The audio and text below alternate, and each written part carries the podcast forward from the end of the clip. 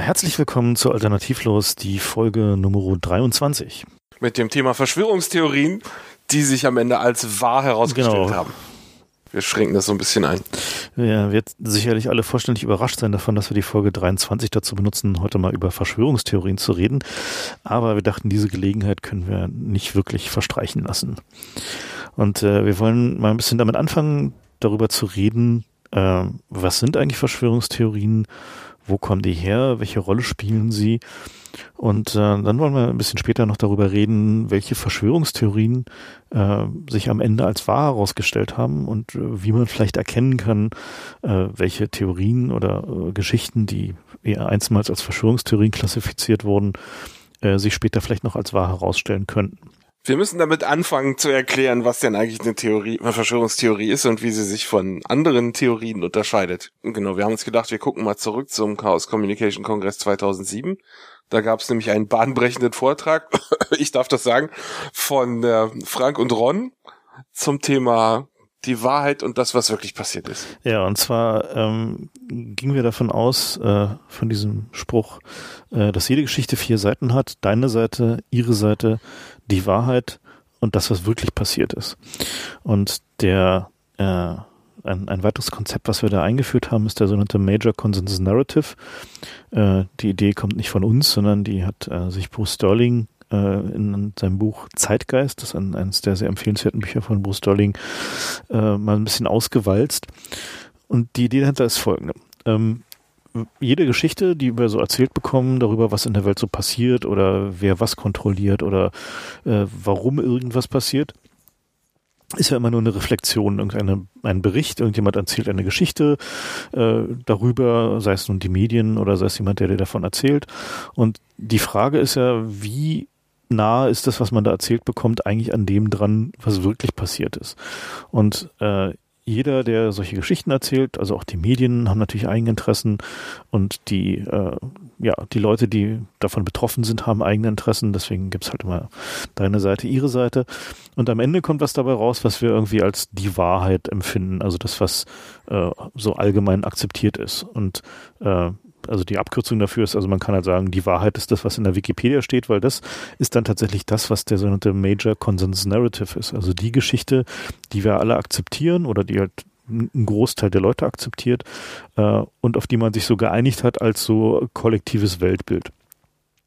Und was in den Geschichtsbüchern steht, würde man vielleicht früher sagen. ja, was zumindest zum, zu dem Zeitpunkt in den Geschichtsbüchern steht. Und dieser Major Consensus Narrative ist natürlich Veränderung unterworfen. Der ist halt niemals äh, starr und statisch, sondern der verändert sich halt je nachdem, wie viel man weiß. Und wir wollen heute mal ein bisschen darüber reden, ähm, wie solche Veränderungen passiert sind. Ähm, also wie zum Beispiel sogenannte Verschwörungstheorien dann plötzlich zur Wahrheit wurden und wie viel das möglicherweise damit zu tun hat, was wirklich passiert ist. Und äh, wie halt sich so ein, so ein Major Consensus Narrative ändert und formt und woran man einfach auch erkennen kann, wenn Leute versuchen, sowas bewusst zu manipulieren. Ja, wir haben uns hingesetzt und haben uns äh, überlegt, so wie, wie kann man eine Verschwörungstheorie äh, begreifen, in was für Phasen teilt sich das auf, woraus besteht so eine Verschwörungstheorie. Und ähm, die erste Phase ist, man hört sie irgendwo, ja, man ist auf dem Markt oder bei seinen Freunden im Internet, äh, hört irgendwas und denkt sich, was ist das denn äh, für eine krude Geschichte äh, und glaubt erstmal gar nichts, aber es gibt halt Zweifel daran, so könnte das vielleicht stimmen, ja. Ähm, die, die nächste Phase Moment, ist, Moment, Moment, denkt, Moment. Ja? Da müssen wir, müssen wir noch ein bisschen drauf eingehen. Ähm, und zwar genau dieses, dieser Punkt, wo man so denkt, so, hä, nee, also das passt eigentlich nicht zu meinem Weltbild, das passt nicht zu dem, was ich sonst so denke, über die Welt zu wissen äh, oder wo man sich so überlegt, so, hm, naja, also könnte ja ein Körnchen Wahrheit dran sein, aber ist bestimmt total übertrieben. Äh, oder aber es gibt auf jeden Fall eine Kollision mit dem Major Consensus Narrative. Genau, also ja, man hört irgendwas, es gibt einen Konflikt und der muss jetzt irgendwie beseitigt werden. Äh, typischerweise äh, ist sowas dann eben auch gerne mal äh, von den Medien, also von den Massenmedien als äh, Verschwörungstheorie bezeichnet. Also das halt dann tut sich, also wenn so ein so ein langsam so dieser Effekt eintritt, nämlich dass die nächste Phase passiert, dass die Medien äh, anfangen, äh, ja, darüber zu reden, dann in der Regel halt eben in der Form einer sogenannten Verschwörungstheorie, auf die dann Spiegel Online eine Weile drauf rumklopft und äh, also Peak Oil war zum Beispiel so ein Ding. Ne? Also Peak Oil war so eine, äh, so der Klassiker, der halt so anfing als so irgendwie in irgendwelchen wilden Blogs irgendwo und da hinten in irgendwelchen Büchern, die irgendwo im Selbstverlag erschienen sind und äh, wo niemand so richtig erstmal dran glauben wollte und man dachte so, naja, das würden sie uns doch erzählen, wenn jetzt irgendwie tatsächlich demnächst das Öl bald irgendwie weniger wird. Äh, das ist doch so ein großes Ding, da wüssten doch sicherlich ein paar Leute davon. Und dann. Man sollte vielleicht auch sagen, woher dieses Verschwörung herkommt, weil das ist irgendwie aus dem deutschen Sprachraum nicht, nicht völlig klar. Also dieses Konzept der Verschwörung, äh, das haben wir eigentlich nicht so. Das gibt's bei uns nur in Romanen, aber in, in Amerika, ähm, da gibt's Conspiracy ganz häufig als, als Straftatbestand. Also da gibt's halt, wo, bei uns gibt's halt immer äh, irgendwas Böses tun oder Anleitung, irgendwas Böses zu tun. Und dieses Anleitung, das gibt's in Amerika so nicht, dafür gibt's Conspiracy. Also das heißt, man sagt, wenn, wenn ähm, sozusagen jemand raubt eine Bank aus und der Fahrer der Flucht, des Fluchtwagens, den will man auch irgendwie belangen können. Und das ist dann immer Conspiracy. Das heißt, diese Idee einer Conspiracy Theory, die entsteht dadurch, dass Leute versuchen, die Schuld von sich wegzudrängen und auf andere zu lenken. Da kommt dieses, dieses Wort her, Conspiracy Theory. Das ist eigentlich, wenn jemand vor Gericht steht als Angeklagter und dann irgendwelche wilden Theorien erzählt, dass er eigentlich unschuldig ist und diese ganzen anderen Leute waren das alle. Daher im Deutschen, im Deutschen ist es so ein bisschen sperrig, weil Verschwörung gibt's bei uns eigentlich nicht außer im Roman, oder? Ja gut, allerdings ist das Wort Verschwörungstheorie schon relativ gut eingeführt und äh, das ist gut eingeführt. Ja, ja, und also aber es ist negativ belegt bei uns, nicht wahr? Ja gut. Also stark negativ. In, in Amiland allerdings auch. Ne? Also im englischen Sprachraum Natürlich. ist es auch nicht nicht unbedingt irgendwie eine äh, ja positive positive Assoziation damit verbunden. Ja. Naja, also jedenfalls diese diese Verschwörungstheorie als äh, äh, ja, Geschichte, die mit dem Major Consensus Narrative kollidiert, also die halt nicht unbedingt äh, in das reinpasst, was die Leute erwarten. Hat auch eine Menge damit zu tun, dass der Major Consensus Narrative definiert, welche Geschichten erzählt werden können. Also welche Geschichten äh, können wahr sein, äh, weil man, weil sie mit dem Rest äh, dessen, was wir wissen, zusammenpassen, äh, oder weil sie halt irgendwie so dermaßen von Fakten belegt sind, dass man äh, sie nicht länger leugnen kann. Und äh, oder dass sie einfach zum Weltbild passen allgemein. Das können auch auf Basis von irgendwelchen Vorurteilen sein.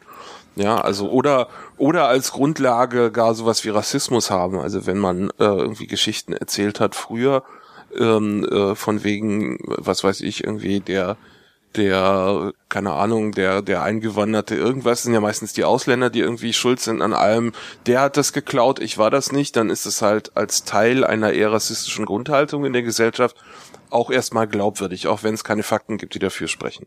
Also der Major Consensus Narrative basiert nicht nur auf Fakten und, und, sondern eher darauf, auf was man sich geeinigt hat. Das ist diese Idee, dass wir die Wahrheit nicht so im naturwissenschaftlichen Sinn sehen, wie das haben wir gemessen, das war so, sondern auf das, worauf sich die Menschen geeinigt haben. Und dazu gehören eben nicht nur Fakten, sondern auch so Voreingenommenheiten und so. Äh, wobei natürlich gerade bei Verschwörungstheorien äh, die häufiger auch gerne mal eben mit äh, solchen Vorurteilen daherkommen. Ne? Also dass halt eine, eine Verschwörungstheorie äh, eben solche Vorurteile auch aktiv benutzt, nach dem Motto, ja, ja, das wissen wir ja, dass halt irgendwie diese Leute da drüben, die mit den langen Nasen oder irgendwie den spitzen Ohren, die sind diejenigen, die sowieso schon immer schuld an allem waren. Äh, das sind dann halt eben auch Methoden, um, um solche Geschichten äh, ja glaubwürdiger zu machen, also halt äh, tatsächlichen Verschwörungstheorien, also den, ja, was weiß ich, irgendwie die jüdische Weltverschwörung oder ähnlichem Unsinn, äh, denen halt irgendeine Art von äh, ja, Glaubwürdigkeitsanstrich zu verleihen, indem man sich auf äh, Ressentiments und Vorurteile, die schon ohnehin da sind, beruft und bezieht, äh, um damit halt äh, ja die äh, so ein bisschen aus der völligen Unglaubwürdigkeitsecke rauszukommen mit solchen Geschichten. Wobei das auf, im Gegenzug auch die Schwachstelle ist, äh, über die man Verschwörungstheorien angreift, da kommen wir nachher noch zu.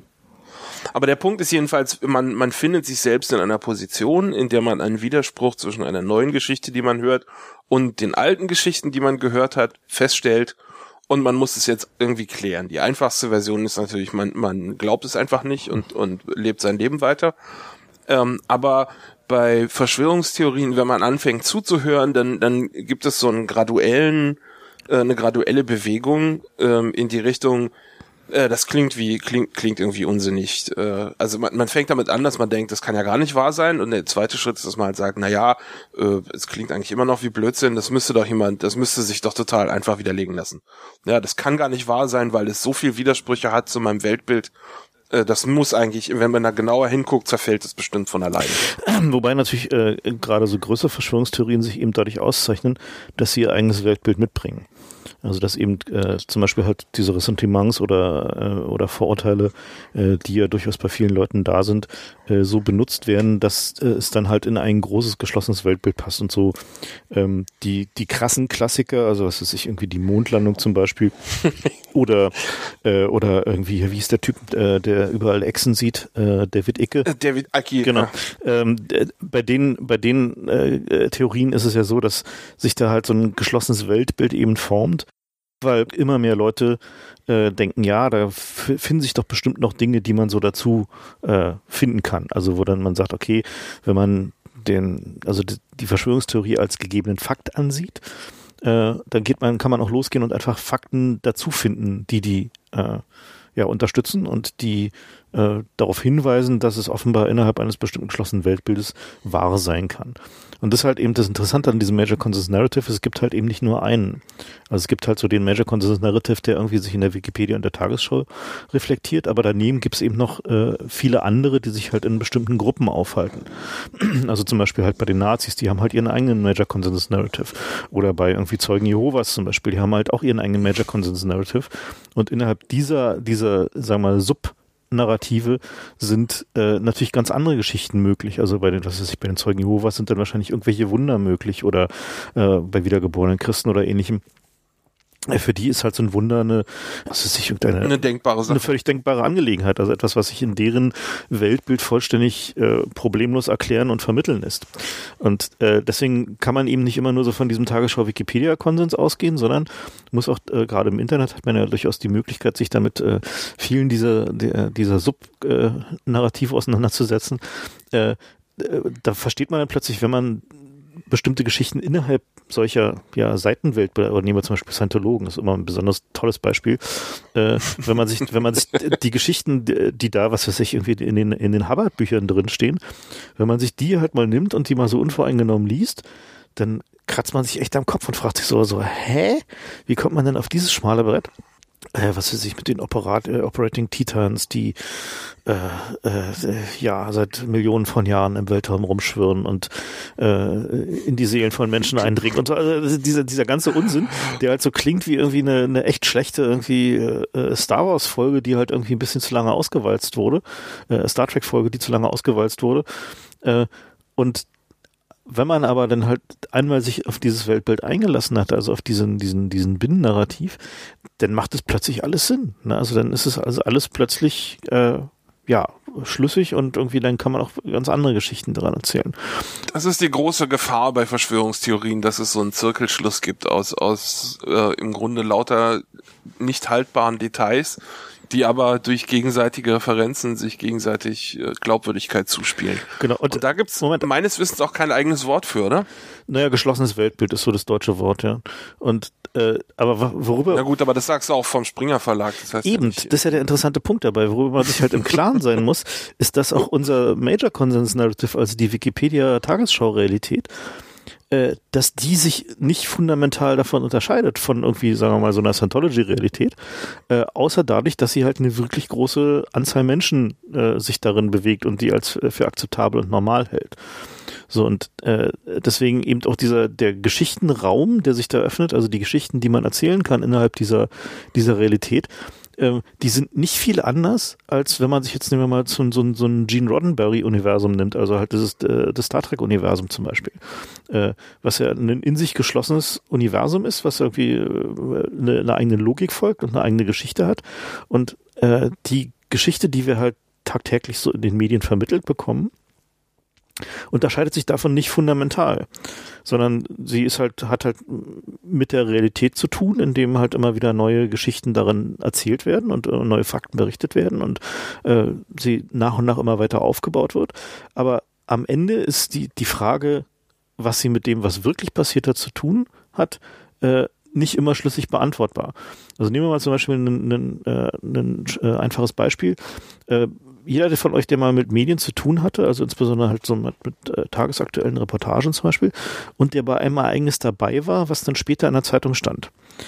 ja, ja, stimmt, das ist total krass. Dann, wenn man das zum ersten Mal erlebt und denkt, was? Genau. Dann, das stimmt doch gar nicht. Dann, dann, dann stellt man fest, dass, dass seine eigene Wahrnehmung dieses Ereignisses und auch die möglicherweise fast alle anderen Leute, die da waren, sich äh, doch relativ großzügig von dem unterscheidet, was dann halt später irgendwie in, äh, in der Zeitung steht oder äh, wie halt im, im Fernsehen darüber berichtet wird.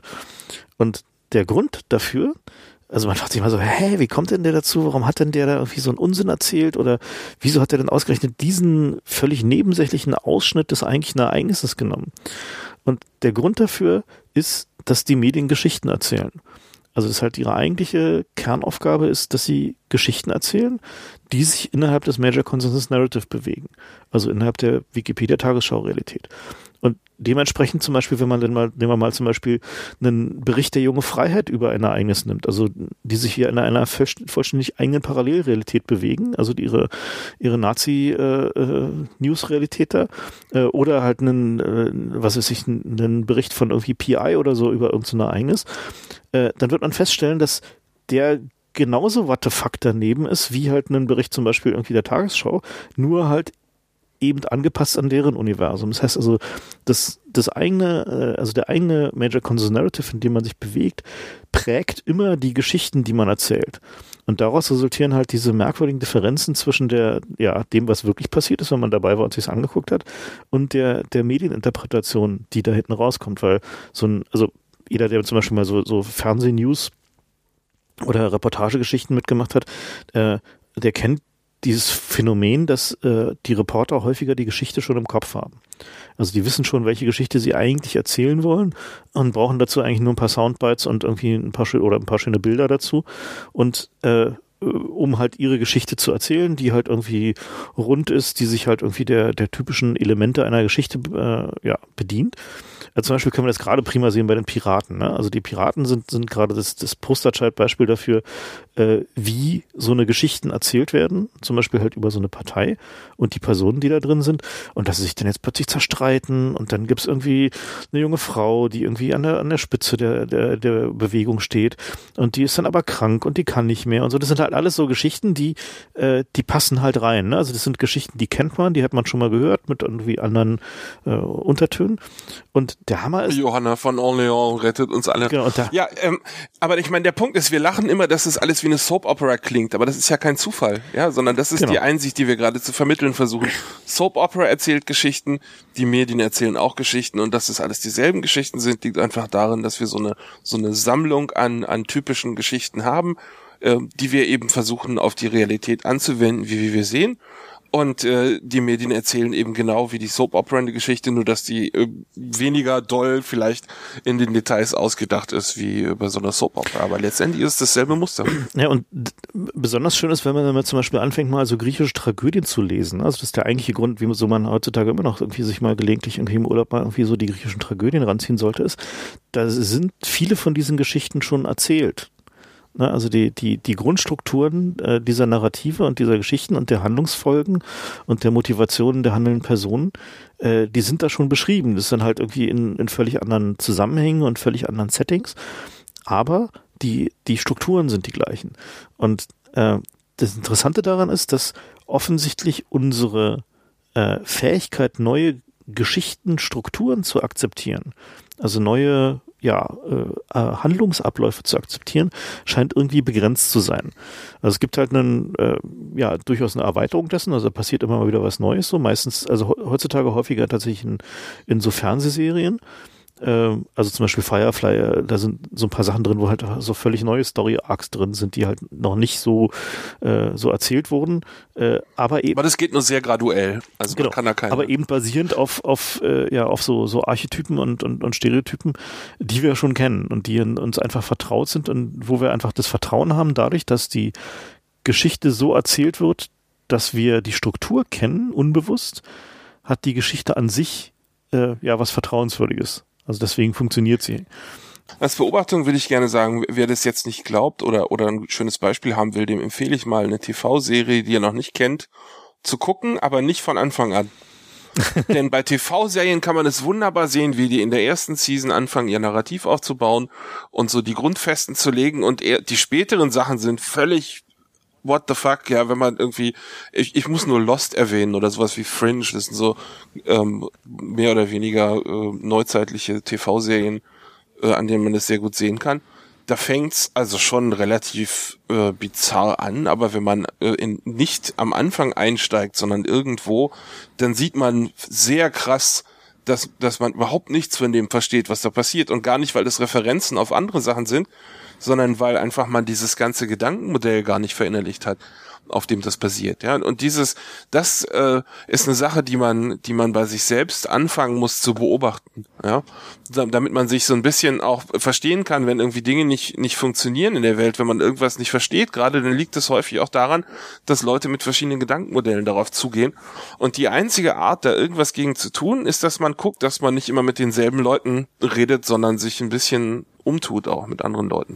Naja, und halt sich auch durchaus mal auf ähm, äh, ja, andere Handlungs- und Geschichtenräume einlässt. Also zum Beispiel halt irgendwie sowas wie äh, äh, ja, sich zum Beispiel mal halt einfach so ein Buch von Scientology nimmt und da einfach mal wild in, äh, hineinblättert. also gar nicht mal deren offizielle Lektüre, sondern der Hubbard hat ja vor seiner Scientology-Karriere ganz normale Sci-Fi-Bücher geschrieben. Die waren rottenschlecht und man muss man auch echt gucken, dass man die überhaupt findet irgendwo aber der Inhalt ist sehr ähnlich. Also seine späteren äh, religiösen Texte basieren auf ähnlichen Ideen, was er vorher in, in seiner Cypher-Literatur verbreitet hat. Und die kann man sich mal holen und da reingucken. Und dann er, er, sieht man plötzlich Zusammenhänge, die vorher äh, völlig unklar waren, mhm. wie es eigentlich zu irgendwelchen Dingen gekommen ist. Ja, also was da sehr empfehlenswert ist, sich halt mal äh, den nächstbesten äh, TV-Serien-Nerd aus der Umgebung zu greifen äh, und den mal nach so typischen Handlungsmustern und Strängen zu fragen und solchen Geschichten. Äh, diese Leute sind äh, dann tatsächlich mitunter doch durchaus Experten darin, solche Geschichten äh, Stränge zu identifizieren und sie äh, ja eben auch abstrakt erzählen zu können.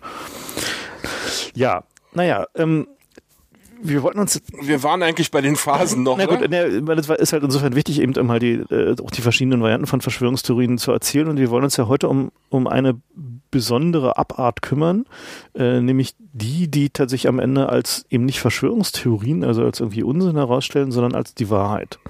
Oder zumindest ja, also dass äh, die zur Wahrheit werden, also sich irgendwie dem, was wirklich passiert ist, irgendwie annähern und äh, dann halt am Ende doch im, im Major Consensus Narrative landen, weil die sind ja durchaus interessant, äh, wenn man die relativ frühzeitig erkennen kann, wie man äh, dann damit umgeht oder dass man sie zumindest rechtzeitig in sein Weltbild einsortiert, dann hat man halt schon mal ein bisschen mehr Durchblick so. Ähm, und ja, typischerweise fangen die dann halt eben an mit äh, dem, ja, klingt ja wie totaler Bullshit, muss ich doch einfach wieder liegen lassen und dann fängt man halt mal an, eine, eine Runde zu suchen und zu googeln. Und, und die Ausreden werden immer klein, also das, das Brett, auf dem man steht, um, um die Theorie nicht glauben zu können, wird kleiner, wenn man das beobachtet. Es geht dann, das kann gar nicht wahr sein. Dann, naja, äh, das wird sich schon ganz einfach widerlegen lassen. Und der nächste Schritt ist, aber das müsste doch jemand gemerkt haben ich kann doch nicht der Erste sein, der das sieht und, und den Widerspruch wahrnimmt. Mhm. Ja, das ist immer so der, der letzte Schritt, äh, bevor das umkippt. Und diese, äh, den, den Teil, den ich immer wieder beobachten kann und den ich sehr spannend finde, ist, dass der, der Übergang von, von, das müsste doch jemand außer mir gemerkt haben, zu, äh, na, haben wir doch schon immer gewusst. Das ist nämlich der letzte und finale Schritt, ähm, dass der sehr abrupt ist. Da gibt's also im Grunde keinen Übergang. Äh, und dadurch, dass diese ganzen Verschwörungstheorien Teil von dem Narrativ sind, mit dem wir leben, die sind zwar noch nicht der Konsens, aber man hat sie schon mal gehört. Ja, und zwar fast alle haben sie schon mal gehört. Dadurch gibt's, wenn das dann akzeptiert wird als die Wahrheit, gibt's keine, äh, keine Phase, wo sich alle fragen, wie konnten wir das denn jemals nicht glauben, sondern es geht eigentlich nahtlos über zu, ja, das haben wir doch schon immer alle gewusst. Also der, der eben der, der Übergang also mein, mein Lieblingsbeispiel wie immer da ist halt tatsächlich Peak Oil. Äh, der Übergang von äh, äh, irgendwelche Spinner und die können sowieso nicht belegen und ist doch schon alles eigentlich total widerlegt, äh, zu äh, da könnte ja was dran sein, äh, passiert äh, heutzutage immer schneller, eben äh, durchs Internet, was eben damit zusammenhängt, dass Leute, die nach irgendwie solchen Sachen suchen, äh, also nach Informationen dazu suchen, äh, finden im Zweifel die Informationen, finden die Belege, können sich selber die Studien ranziehen und müssen sich halt nicht auf irgendwie obskure Dritthandreferenzen in irgendwelchen hektografierten Blättchen wie früher verlassen. Na, also da ist halt ein, durchaus ein, ein, gravierender Unterschied und man findet eben auch schneller andere Leute, um darüber mal zu diskutieren oder irgendwie abzuklopfen, äh, ob man jetzt gerade in, sich in so ein David Icke äh, Lizard-Menschen-Universum hinabbegeben hat versehentlich äh, oder ob denn doch möglicherweise was dran ist. Also die zentrale Einsicht ist jedenfalls, dass die Wahrheit nicht auf tatsächlich von mir beobachtbaren Sachen basiert, sondern äh, auf Vertrauen. Ja, am Ende, wenn ich im Internet irgendwelche Quellen klicke, denen vertraue ich ja auch. Die Frage, ob etwas die Wie, Wahrheit ist oder nicht. Vertraust Sachen aus dem Internet? Na ja, natürlich. ja, selbstverständlich. Besonders wenn Blog für die. Also ja, gut, okay, ja, ja, ja, ja, ähm, aber der Punkt ist jedenfalls, ob ich, ob, ob äh, in gesellschaftlich etwas als die Wahrheit empfunden wird oder nicht, hängt letztendlich davon ab, wie viele andere Leute um mich herum auch daran glauben. Das heißt, es ist eine soziale Sache und keine wissenschaftliche Sache. Mhm. Ja, das heißt, es hängt von meiner Peer Group ab, von den Leuten um mich herum, ob ich so einer Sache glaube oder nicht. Und das kann von einem Tag auf den nächsten komplett umschwenken. Ja, und die, die Frage ist halt eben, passiert es eben nur in deiner Peer Group, also in, in deinen, deinem äh, Gruppen, äh, Minor Consensus Narrative oder äh, äh, wann, wann schwingt es halt so weit um, dass es halt eben in die Wikipedia-Tagesschau-Realität äh, äh, reingeht. Und das Interessante daran ist, da gibt es halt so eine Phase, die ich eigentlich persönlich am spannendsten finde, wenn es eigentlich schon alle wissen. Na, also wenn es eigentlich die Journalisten schon wissen und auch die Politiker wissen und äh, so alle, die sich irgendwie so um, um so ein Thema kümmern, eigentlich schon alle wissen, dass es so ist. Ähm, also äh, was ist ich zum Beispiel ein, eines dieser Dinge war halt zum Beispiel Wulf, ne? Also diese äh, äh, unser Bundespräsident. Da gab es halt eben auch so eine Phase, wo es am Anfang war es halt so ein Gerücht so irgendwie, die halt verbreitet wurden und man dachte so, naja, hm, wie viel kann denn da so dran sein so? Klingt erstmal so ein bisschen nach Verschwörungstheorie, wahrscheinlich will den jemand abschießen. Und nach und nach äh, verfestigte sich aber eben diese, ja, die Erkenntnis, dass da wohl eine Menge dran ist an, an den Vorwürfen gegen den Wolf. Und irgendwann war es dann so der allgemeine Konsens. Also irgendwann so gab es einen Punkt, wo man darüber nicht mehr diskutieren musste oder sich nicht mehr irgendjemand überzeugen musste, sondern es einfach quasi als vorausgesetzt ansehen konnte. Nur war dieser Punkt weit vor der publizierten Tagesschau-Wikipedia-Realität. Also weit davor, bevor es halt irgendwie einen, in die offizielle Realität einging, gab es eben schon diesen, ja, diesen, diesen Binnenkonsens, darüber, was denn da wohl die Wahrheit gewesen ist. Und der dann eben auch unter anderem halt eben diese, äh, ja, die Medienpublikation und den, den Recherchedruck da auch getrieben hat. Es gibt noch eine Sache, die aus den bisherigen äh, Beobachtungen folgt, die ich auch sehr spannend finde. Es ist nicht mehr so, also wenn, wenn ich als Wissenschaftler mir jetzt so ein paar Papers durchlese und am Ende zu einem Schluss komme, gibt es einen definierten Punkt, zu dem ich meine Meinung ändere oder anpasse oder eine neue Idee habe und ab da habe ich dann diese Idee. Aber bei, bei diesen sozialen Phänomenen ist es so, dass ich vorher schon eine Weile wusste, äh, wie es danach aussehen würde, aber der, der Punkt ist zwar auch definiert, aber zu dem Zeitpunkt, wo ich meine Meinung ändere, habe ich nicht mehr das Gefühl, das habe ich jetzt gerade neu gemacht, sondern das Gefühl, ich laufe jetzt schon ein Jahr damit rum, dass ich eigentlich weiß, dass es anders ist. Das heißt, bei Peak Oil gibt's nicht den Zeitpunkt, wo ich sage, na, wir müssen jetzt mal was tun, sondern es gibt den Zeitpunkt, ja, wieso haben wir die letzten 20 Jahre eigentlich nichts getan? Mhm. Und auch bei Wolf war das so, dass man plötzlich sich gesagt hat, wieso ist der eigentlich ins Amt gekommen? Ja, wenn, wenn, wenn es so eine Sachen gibt und die sind ja, kursierten ja eine ganze Weile durchs Internet. Ja, da, also man hat immer so dieses Gefühl, dass man nach der eigentlichen Sache überhaupt erst kommt.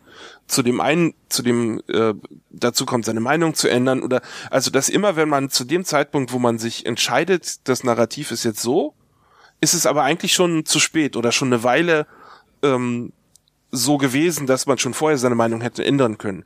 Und daraus ergibt sich soziologisch auch so ein Ding, ähm, dass man Erklärungsdruck hat, wenn man plötzlich eine Handlung unternehmen will, die darauf basiert, weil man dann erklären muss, warum man es bisher noch nicht gemacht warum hat. Warum man zu früh ist. Ja, nee, also sagen wir mal, nehmen wir jetzt mal den Achso, du meinst, als Beispiel. du meinst, warum bisher noch nichts passiert ist. Ja, ja, ja. Hm? Genau, warum ist bisher noch nichts passiert? Da hm. muss es irgendeine Erklärung für geben und da, das ist ein Widerstand, den man dann überwinden muss, wenn man den Narrativ ändert. Mhm. Hat man dadurch, dass es eben kein, ich lese jetzt dieses Paper und danach weiß ich, das war alles falsch, was ich vorher geglaubt habe, ist es jetzt so, dass ich das ja ein Jahr vorher gehört habe und alle haben es ein Jahr vorher gehört und jetzt kann ich nicht plötzlich anfangen, irgendwie große Dinge zu unternehmen, weil ich dann erklären muss, warum ich das nicht schon vorher gemacht habe. Mhm. Und dadurch gibt es bei vielen von diesen Verschwörungstheorien oder bei, bei auch bei Sachen wie Wolf, dauert es dann plötzlich wochenlang, bis tatsächlich mal irgendjemand sich traut, Dinge zu tun ja, um, um diesen Widerspruch aufzuheben, weil man einfach äh, mit sich selbst im Widerspruch ist. Ja, wieso, wenn ich das jetzt plötzlich glaube, wieso habe ich das denn eigentlich vorher nicht geglaubt? Wieso haben wir alle nichts getan? Wieso hat keiner was gemacht? ja, das gibt's häufiger bei Verschwörungstheorien. Mhm. Ähm, äh, ne, ne interessante Aspekt dabei ist eben auch dieses ähm, eine übermächtige, eine übermächtige Partei ist involviert, also irgendein äh, ja, jemand, dem man jede Schurkerei zutrauen würde, ist äh, der Urheber oder der involviert. Und äh, gegen solche Geschichten gibt es im, im Major Conscious Narrative eigentlich den größten Widerstand. Also es ist halt so, dass der, dass also die publizierte Realität äh, nimmt in der Regel übermächtige Aktoren, die schurkische Dinge tun, nicht an. Also die ist halt eine, eine Sache, die, also wenn man sowas behauptet, äh, ist es klar äh, erstmal eine Verschwörungstheorie weil äh, der, also die, der Magic Conscious Narrative, der, der, der große, nimmt halt in der Regel an, dass äh, und die Checks and Balances in unserer Gesellschaft soweit funktionieren und dass halt ähm, ja Macht irgendwie ausbalanciert wird oder kontrolliert wird und dass der Staat da schon aufpasst oder dass die Medien aufpassen, also dass schon irgendjemand was tun würde, wenn es eben eine äh, ja, solche Machtkonzentration gebe und die missbraucht wird. Und oder vielleicht geht's ja auch um den Staat als Genau, oder es geht halt eben zum Beispiel ja um den Staat oder Geheimdienst oder sowas, die, die, die sowas tun. Und äh, dieser, also diese, diese spezielle Subart des Major Consent Narrative, dass äh, eben nicht angenommen wird, dass irgendwie solche Leute sowas tun, also offiziell nicht angenommen wird, äh, gibt denen natürlich Handlungsspielraum.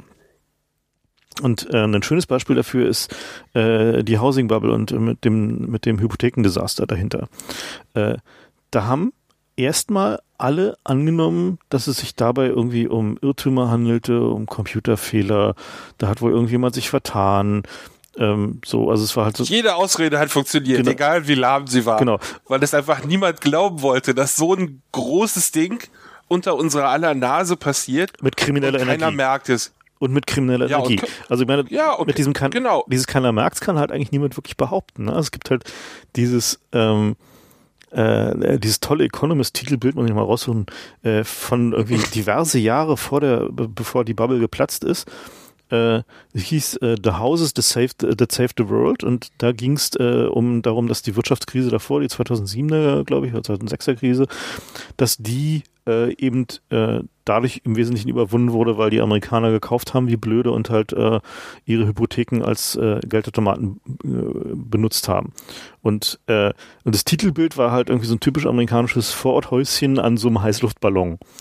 Ne? Also so, also schon klar Bubble, ne? So. Und äh, also beim Economist muss man sowieso immer mehr auf die Bilder und die Bildunterschriften achten, weil die dann meistens noch mehr sagen als die Texte, die auch nicht so schlecht sind. Ähm, also da kann auch niemand sagen, dass es niemand wirklich wusste, aber es wollte tatsächlich niemand sehen, dass es irgendwie, dass diese Sache, die äh, dazu geführt hat, dass die, dass so eine Wirtschaftskrise eben durch äh, ja Hypothekenspending äh, äh, ja einigermaßen glimpflich ablief, dass das halt irgendwie die die Saat fürs nächste Desaster war.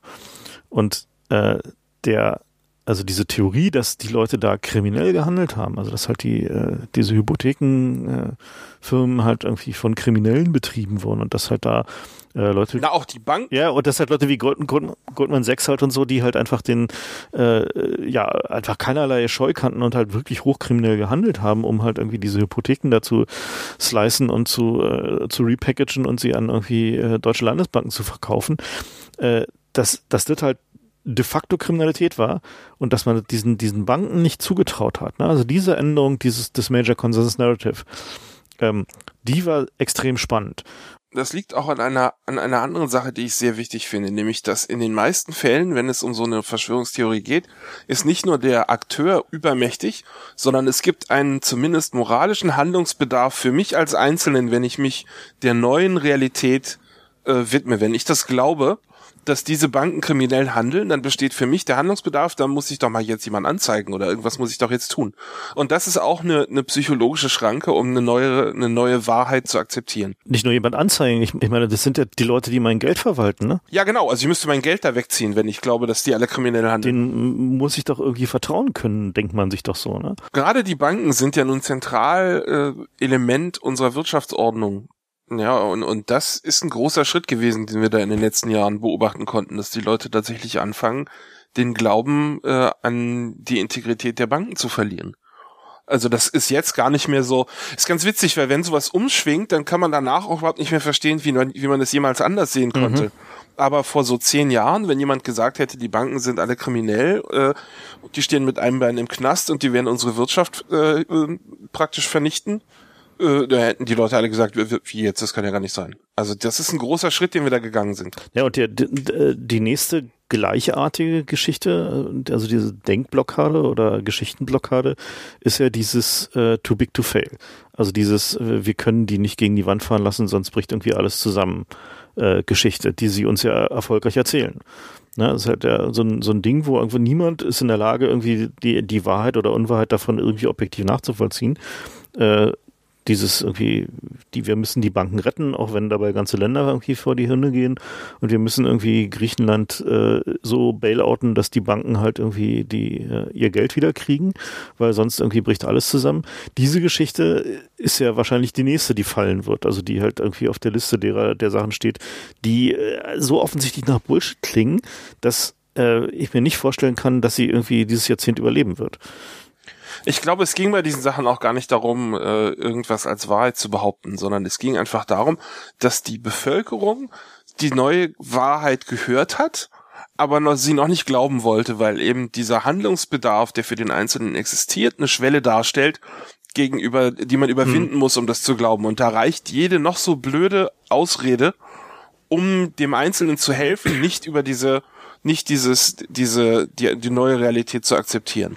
Ja, wenn, wenn ich denke, na ja, also ich kann es jetzt glauben mit den Banken, aber dann müsste ich ja eigentlich mir überlegen, wie ich hier alternativ äh, mein Geld verwalte. Tue ich das unter die Matratze? Also das hat ja einen Rattenschwanz von, mhm, von Sachen, die ich ja. dann tun müsste. Genau, lauter Konsequenzen. Und im, im Grunde suche ich, wenn ich, wenn ich mit so einer Situation konfrontiert bin, nach Möglichkeiten, wie ich von mir selbst äh, argumentieren kann, dass ich diesen ganzen Scheiß nicht nicht nehme. Ja, die, diese ganzen Konsequenzen, ach, ich glaube das lieber nicht. Und deswegen kommen die mit, mit Ausreden, die egal wie dämlich die sind, sie helfen mir dabei, äh, quasi die, das nicht zu glauben. Weil ich, ich will sich eigentlich, eigentlich will ich es ja nicht glauben, weil ich dann Dinge tun müsste, die, die unbequem sind, ja, die, die andere Folgen haben, die negativ sind für mich. Und auf diesem, diesem Schritt nicht zu tun, helfen sie mir mit, mit Ausreden, die blöd sind. Also ich meine, offensichtlich schwachsinnig, das mit dem Too Big to Fail äh, das glaubt ja auch, im Grunde glaubt ja jetzt schon keiner. Mhm. Aber es hilft eben den Leuten dabei, ähm, in der alten Realität zu bleiben. Sich nicht irgendwie glaube, so, auf, so kann man das verstehen. Sich nicht aufraffen zu müssen, um in die Regierung zu stürzen. Ähm, Genau. Ja, also ich meine, ein extremer der Fall, äh, Fall davon äh, war ja zum Beispiel das Wissen der Deutschen um die Konzentration und Vernichtungslager, äh, die ja, äh, wie mittlerweile relativ gut belegt ist, ist ja dieses äh, äh, ja diese nach dem Krieg Ausrede, dass sie es alle nicht gewusst haben und keiner hat was davon geahnt, äh, halt völliger Unsinn gewesen. Also zumindest in der Nähe der, der Konzentrationslager selbst haben die Leute sehr wohl gewusst, was da passiert und äh, haben sehr wohl irgendwie die Gefangenen gesehen, die durch die Straßen getrieben wurden. Und äh, es gab irgendwie Hunderttausende von Leuten, die aktiv davon partizipiert haben, irgendwie geraubtes, äh, geraubtes jüdisches Vermögen und, und äh, Gegenstände bis hin zu Möbeln und Kleidung äh, sich anzueignen. Und äh, die trotzdem haben hinterher alle geleugnet gesagt, irgendwie, ja, ach nee, das haben wir nicht gewusst und ist ja alles ganz schrecklich und so.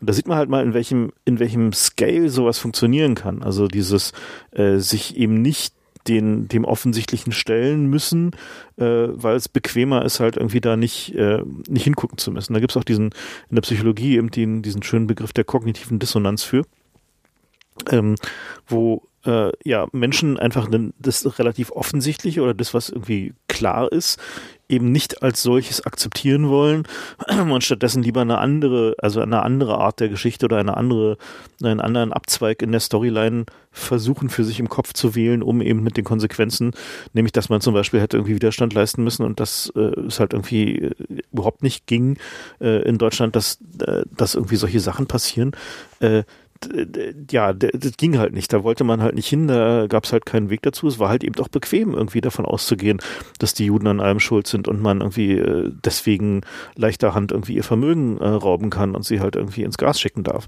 Und diese ähm, diese Art zu denken, die ist halt nicht weg. Ne? Es ist halt nicht so, dass wir annehmen können, dass wir heutzutage dagegen immun wären. Die Beispiele müssen wir vielleicht ein bisschen kleiner wählen, um das näher an die Hörer ranzuholen. Gut, okay, aber ich also wollte nur mal sozusagen das erste Beispiel, den, ja klar. den Upper Bound wählen, ja, um mal, mal zu erklären, wie welche welche welche Ausmaße so ein so ein äh, ja das annehmen kann und die dann halt zum Tod von Millionen von Menschen führen, äh, ohne dass halt äh, Hunderttausende oder auch Millionen von Leuten, die davon aktiv wissen, irgendwas dagegen unternehmen. Ja, also das Beispiel, was mich äh, am dollsten getroffen hat, würde ich sagen, an den Sachen, die einen so direkt betreffen, ähm, sind ja die Demonstranten auf, auf Demonstrationen, die von Polizisten verprügelt werden. Mhm. Weil da habe ich mir auch jahrelang gedacht, also das fing ja gar nicht mit den Demonstranten an, sondern mit irgendwelchen Fußballfans. Und da äh, gibt's dann natürlich auch von der von der anderen Seite die die, den Versuch, das Narrativ zu ändern. Ja, da wird dann in der Tagesschau von Hooligans gesprochen und nicht von Fußballfans, ne? So, dann, und das gibt mir ähm, als, als Fernsehzuschauer eine Entschuldigung in die Hand, warum ich mich da nicht mit auseinandersetzen muss, warum ich weiter glauben kann, dass die Polizei schon, schon das Richtige das tun sind doch eh alles Nazis, die einfach nur auf die Fresse brauchen. Ja, also die Ausreden, die man sich selbst da stellen kann, die sind ja unbegrenzt, aber man, mhm. die Tagesschau hilft eben, wenn sie dann sagt, das sind hier ähm, gewalttätige Fußballfans. Und das ist ja auch ein Zirkelschluss in unserem Narrativ. Mhm. Die sind ja deswegen gewalttätig, weil sie auf der Polizeiliste sind. Und die Polizei hat sie auf die Liste getan, weil es mal eine Auseinandersetzung mit der Polizei gab, von der wir ja auch im Grunde nur das Wort der einen Seite, nämlich der Polizei haben ähm, dass die Leute da äh, gewalttätig waren. Also das ist auch ein Zirkelschluss in unserem Narrativ, aber das nehmen wir gerne hin, weil wir das Narrativ einmal akzeptiert haben. Ja, und die Idee, dass Polizisten vielleicht ohne, dass sie einen Grund dafür haben, Demonstranten verprügeln, das fing auch so an wie, ach, das kann gar nicht sein. Das, äh, die Polizei ist ja dazu da, um die Leute zu beschützen. Ja, ich kann mich, kann mich noch erinnern, dass du einigermaßen entsetzt warst, als irgendwie diese Geschichte mit diesem Fahrradfahrer kam und äh, dir, ja, dir überhaupt nicht so klar war, dass sowas durchaus irgendwie Alltag ist und irgendwie einigermaßen häufig passiert. Nein, das merkt man ja auch erst, wenn man wirklich mal selbst vor Ort ist. Ja. Und ich war schockiert, als ich dieses Video gesehen habe. Das war ja auch wirklich hochauflösend. Da gab es ja keine Fragen mehr. Normalerweise vorher die Videos, die es gab, die waren ja alle irgendwie so Pixelbrei und das hätte jetzt so und so interpretiert werden können. Und man denkt sich ja auch immer, wenn der, der dir dieses Video gibt, äh, selber irgendwie so aus so einer Ecke kommt dann wird er, wird er schon irgendwie das so selektiert haben, dass es schlecht aussieht und so. Aber wenn man mal anfängt, nach so einer Sache, nach solchen Sachen zu suchen, dann häufen sich die, die, die Geschichten in den Medien, dass bei der, es gab irgendwie ein, irgendwelche, irgendwelche Vorkommnisse und dann fehlt genau die eine Minute, wo der Typ verprügelt wurde bei dem, bei den Videoaufzeichnungen der Polizei und die Kamera hat immer weggeguckt. Und also wenn man mal anfängt, die Idee zu akzeptieren, dass es vielleicht, dass da was dran sein könnte, dann häufen sich auch plötzlich die Beweise dafür. Ja, und dann sind wir schon bei Schritt zwei. Und dann der nächste Schritt bei Schritt drei äh, aus unserer Phasenaufkleidung oben war, dass ich sage, ja, wie, das kann ja nicht sein, dass ich der Einzige bin, äh, dem das jetzt auffällt, der sich diese Frage stellt. Und dann geht man im Internet in irgendwelche Foren oder in die, in die Blog-Szene und stellt fest, nee, ich bin auch gar nicht der Einzelne. Und irgendwann denkt man dann, na gut, dann akzeptiere ich das jetzt eben als die, die Wahrheit, dass es eben was passiert, dass Leute verprügelt werden. Und also das ist eine Sache, andere Sachen, die gar nicht mal mit Gewalt zu tun haben, ist ja auch irgendwie, das sagen wir jetzt mal, Kosmetik, äh, Tests an Tierversuchen und so. Das ist ja auch eine Sache, wo, wo dieselben Schemata greifen, ja, dass man sich sagt, äh, ja, ach na ja, das kann ich jetzt vielleicht noch ignorieren oder man denkt sich eben, na ja, eigentlich müsste ich da jetzt anfangen, äh, meine Einkäufe umzustellen und dann guckt man sich an, na ja, die, wo ich mir sicher sein kann, dass keine Tierversuche gab, die kosten aber mehr und dann gibt's wieder diese Schranke und dann suche ich nach Ausreden und dann hilft mir die Industrie mit irgendwelchen lahmen Ausreden. Also die die Modelle und die die Sachen, die da passieren, sind sehr vergleichbar in allen möglichen Beispielen. Es geht eben von verprügelten Demonstranten über Tierversuche und natürlich auch äh, sowas wie Bio-Nahrungsmittel ist ja dasselbe. Dass da kommt irgendwann die Idee auf, dass die, die Industrie, die uns die Lebensmittel macht, äh, vielleicht nicht äh, unsere Gesundheit im Hinterkopf hat, sondern eher ihre Profite. Wie sollte man auf diese Idee kommen? Also ich meine, das ist doch völlig abwegig die Muster sind immer dieselben am Ende. Ja, und wenn man mal anfängt, diese Muster so ein bisschen aktiv bei sich zu beobachten, stellt man fest, das passiert jeden Tag mit uns. Ja, nicht nur bei Verschwörungstheorien, sondern jeden Tag, wenn wir irgendwelche Änderungen an unserem Major Consensus Narrative haben, passiert das. Und es geht natürlich manchmal um die Welt, so bei Peak Oil ja, ja. geht es um die Welt, äh, aber es geht eben auch manchmal um kleinere Sachen und es geht, manchmal geht es auch um Sachen, die überhaupt gar nichts direkt mit einem zu tun haben. Das finde ich immer besonders witzig. Wenn, wenn ich äh, zum Beispiel im Internet lese, es gibt jetzt so eine Geschichte wie den Amero, das ist so eine Sache, die seit, weiß ich nicht, 10, 15 Jahren kursiert, dass die Amerikaner, also die USA, sich mit Kanada und Mexiko zusammentun und den Dollar abschaffen und stattdessen eine neue Währung namens Amero machen. Ist so eine Theorie, wo viele Amerikaner offenbar furchtbare Angst vor haben, was äh, ich nicht näher verstehen kann, aber es betrifft mich als Europäer ja überhaupt nicht. Ja, und das ist immer ganz witzig, wenn ich zu so einem Thema, was mich überhaupt nicht betrifft, versuche, mir eine Meinung zu bilden oder ein Consensus Narrative zu finden. Und keine der Seiten hat irgendeinen Bezug zu meinem Leben dann da kann man ganz gut noch am ehesten genug Abstand gewinnen, um, um bei sich selbst die Phasen zu beobachten und sich zu fragen, warum, warum mache ich das hier eigentlich gerade? So was ist denn das? Und was ist nur mit dem Amero? Na, bisher sieht's aus wie, wie eine Luftnummer. Also da gibt's jetzt keine also, echte Beweise für. Aber es kursiert halt seit vielen Jahren. Ist noch, äh, kursiert das. ist noch nicht die Wahrheit. Ist noch nicht die Wahrheit, nein. Ja. Aber bei uns gibt's ja auch sowas. Ja, bei uns hieß es dann, es gibt eine Reserve D-Mark. Mhm. Das gab, also es gibt ja bei uns, wird das vorangetrieben von irgendwelchen Leuten, die einem dann Gold verkaufen wollen. Ja, die versuchen irgendwelche Geschichten im Internet zu verbreiten, dass unsere Währung kurz vor dem Zusammenbruch steht, was ja auch teilweise nicht wirklich zu leugnen ist. Ähm, und da gibt's dann eben Theorien von wegen, naja, äh, es gibt eine Exit-Strategie der Bundesregierung, dass wir dann aus dem Euro wieder aussteigen. Und um zu zeigen, wie vorangeschritten diese Sache ist, gibt es eine Reserve D-Mark, die haben die schon auf, auf, auf Halde liegen und müssten sie quasi nur noch verteilen. Also mal ganz. Und wie lange, wann hast du das zum erst gehört? Äh, das gibt's auch schon viele Jahre. Na, die Reserve D-Mark gibt's schon, gibt's schon quasi mit der Euro-Einführung, gab's diese Gerüchte schon. Äh, auf der anderen Seite wäre ich einfach bitte enttäuscht, wenn meine Bundesregierung solche Vorkehrungen nicht treffen würde. ja, klar. also dann würde ich ja denken, sie machen ihren Job nicht. Also ich meine, die können doch nicht irgendwie ihr, ihr eigenes Kool-Aid irgendwie so lange trinken und dran glauben, dass es irgendwie auf jeden Fall gut gehen wird. Also Jedenfalls kam bei dieser Reserve D-Mark dann irgendwas, gab es dann Fotos. Gut, ja, aber von denen sich rausstellte, die waren gefotoshoppt. Und dann kam aber raus, es gibt wirklich eine Reserve D-Mark. Hast du dem, hast du das verfolgt? Es, Wie war denn na, das? Es gab eine Reserve D-Mark. Also es gab tatsächlich eine, eine D-Mark-Reserve, die schon gedruckt war, äh, für den, also zu Zeiten des Kalten Krieges.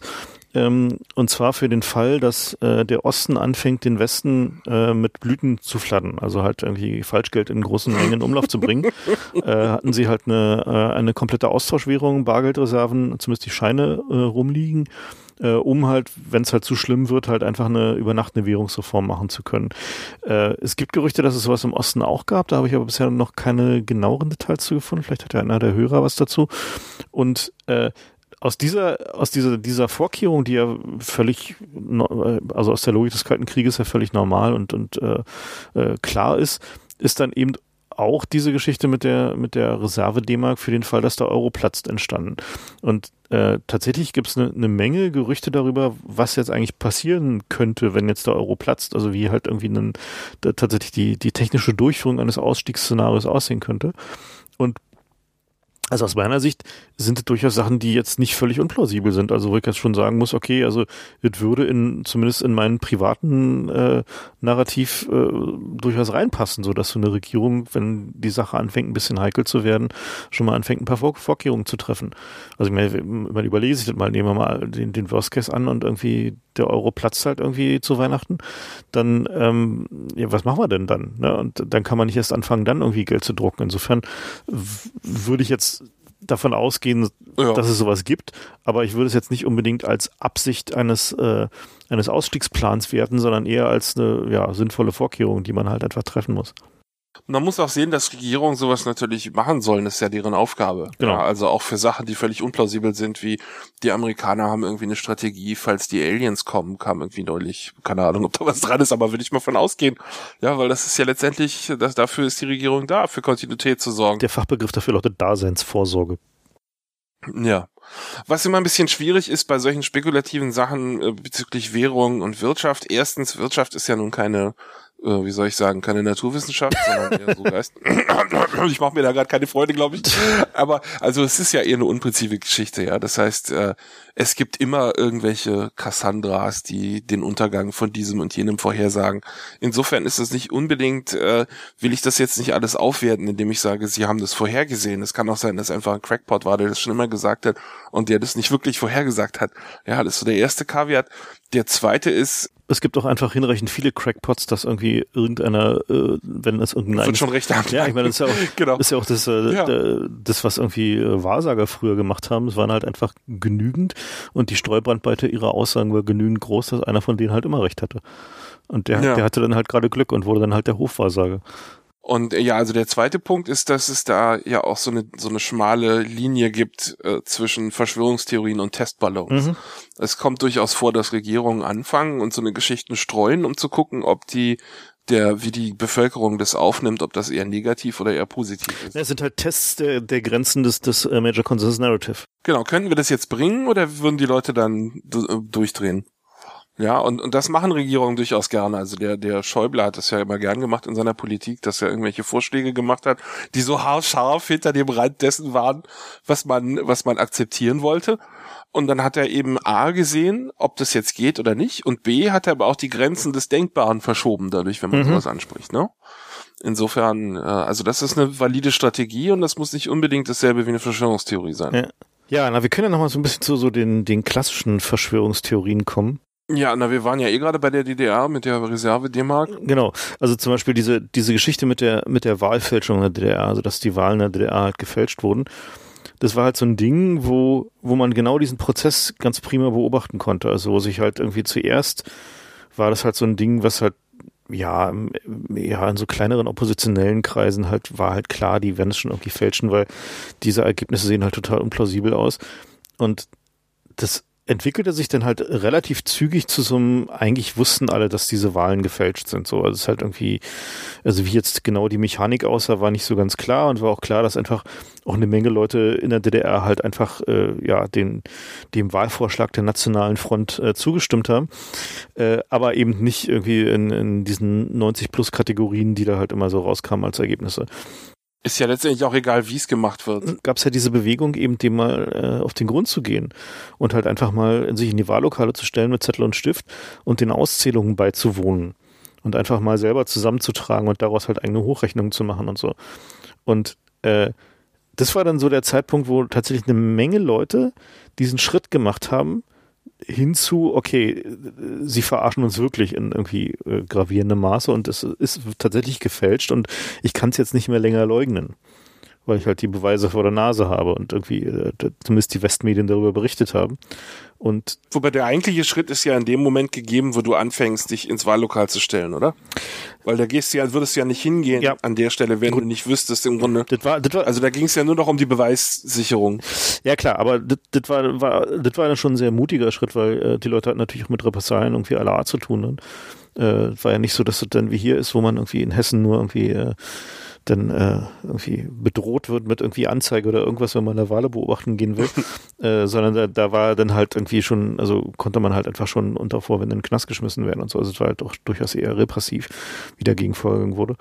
Und äh, der, äh, aber der Schritt, dass am Ende klar war, aus selbst diesem relativ kleinen Sample von irgendwie, ich weiß nicht, von 300 oder 400 ähm, beobachteten Wahllokalen, dass es da offenbar massive Unstimmigkeiten gab ähm, dass dann mal jemand gemacht hat und also sozusagen hingegangen ist und versucht hat, irgendwie zumindest so was ähnliches wie einen Beweis zu ermitteln, äh, der war für viele Leute dann doch durchaus wichtig. Also das war dann halt schon so ein, also Dokumentation von, von solchen Sachen äh, bewirkt dann tatsächlich auch was, um, um eben diesen Schritt raus aus dieser Verschwörungstheorie-Ecke zu schaffen und zu sagen, okay, äh, hier sind tatsächlich Fakten und die sehen halt irgendwie so aus, wie als könnten sie wirklich stimmen und äh, da ist halt nicht mehr so viel dran umzudeuteln äh, das war halt schon so ein, äh, ja, ein interessanter Punkt, wo man dann eben auch sieht, dass eben äh, persönliche Aktivität durchaus dazu beitragen kann, um Geschichten, die einfach erzählt werden müssen, weil sie gesellschaftlich extrem relevant sind, äh, auch erzählbar zu machen, indem man halt einfach dann den Geschichtenraum erweitert, indem man die Fakten auf den Tisch legt.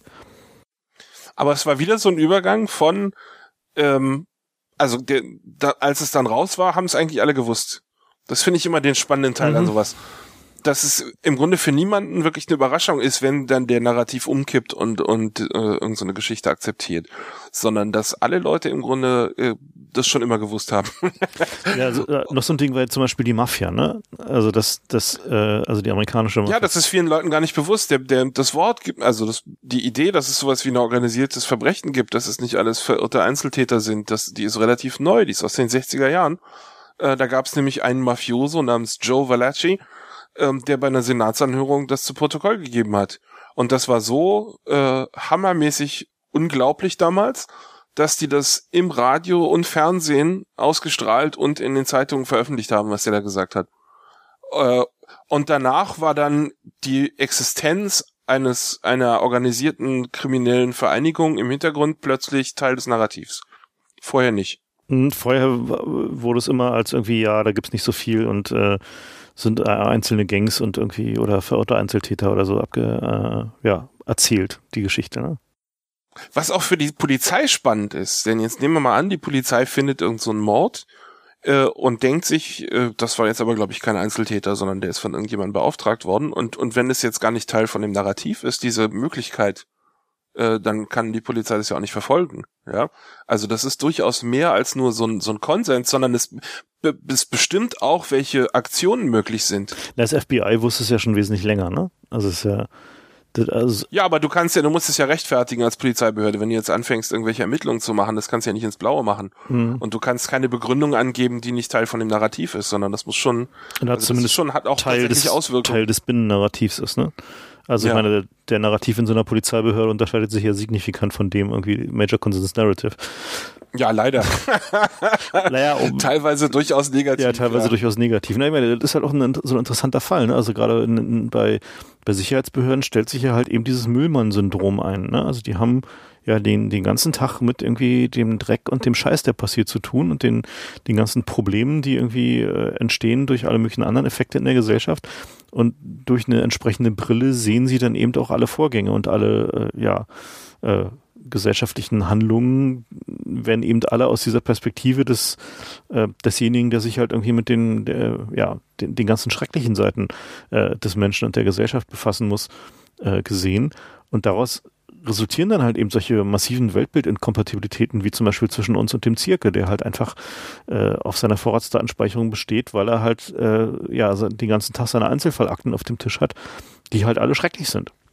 Der kann sich das auch gar nicht vorstellen, dass es Leute gibt, die von der Polizei zu Unrecht verfolgt werden. Ja. Also das, das ist kein, das ist kein, kein Akt, ja, das ist kein, der, der spielt das nicht bei irgendwelchen Anhörungen, wenn man ihm sagt, ja, aber was, wenn die Polizei das missbraucht? Das kann er sich wirklich nicht vorstellen. Mhm.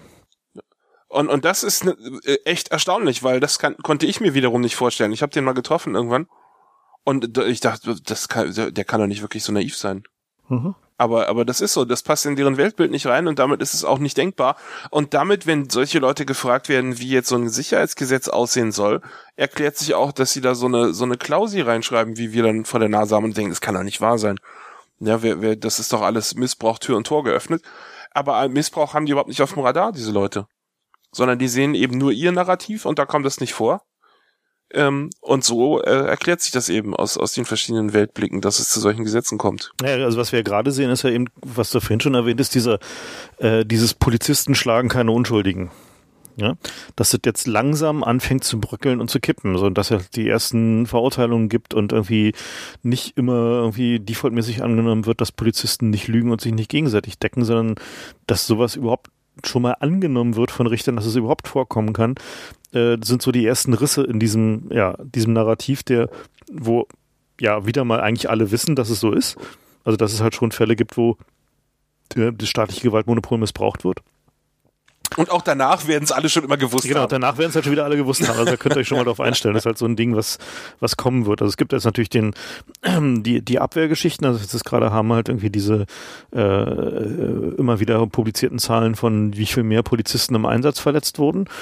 So, und das äh, ist wahrscheinlich sogar wahr. Also wahrscheinlich gibt es tatsächlich mehr verletzte Polizisten, aber äh, es gibt eben keine vergleichbare Statistik darüber, wie viel äh, ja, Menschen oder Unschuldige äh, verletzt wurden oder auch wie viel fest Maßnahmen mit äh, übermäßiger Gewalt durchgeführt werden oder äh, ja, was da halt einfach die Schäden sind, die einfach durch äh, Gewalteinsatz durch, durch den Staat passiert. Äh, das, wird halt eben nicht betrachtet, weil das widerspricht eben dem, dem Narrativ, dass die Polizei dein Freund und Helfer ist. Äh, und es ja, da vielleicht mal dauerliche Einzelfälle gibt oder so, aber jedenfalls keine, keinen systematischen Machtmissbrauch gibt. Und das ist halt so ein, also das ist halt, den könnt ihr mal im Auge behalten, diese Geschichte. Fefe berichtet ja immer gerne darüber. Äh, das ist äh, tatsächlich sicherlich eines der Dinge, die so in, in den nächsten Jahren bröseln und bröckeln werden, bis es dann plötzlich wieder alle gewusst haben. Ja. Also das, das ist ja auch Statistikern wohl bekanntes Phänomen, dass das Weltbild am Ende prägt, wie die Zahlen rezipiert werden. Also gerade bei diesen Statistiken, wie viel Polizisten Schaden davongetragen haben oder ver ver verwundet wurden, das liest sich ja, wenn man das dann in der Presse hat, liest sich das immer wie, die sind von Demonstranten angegriffen worden.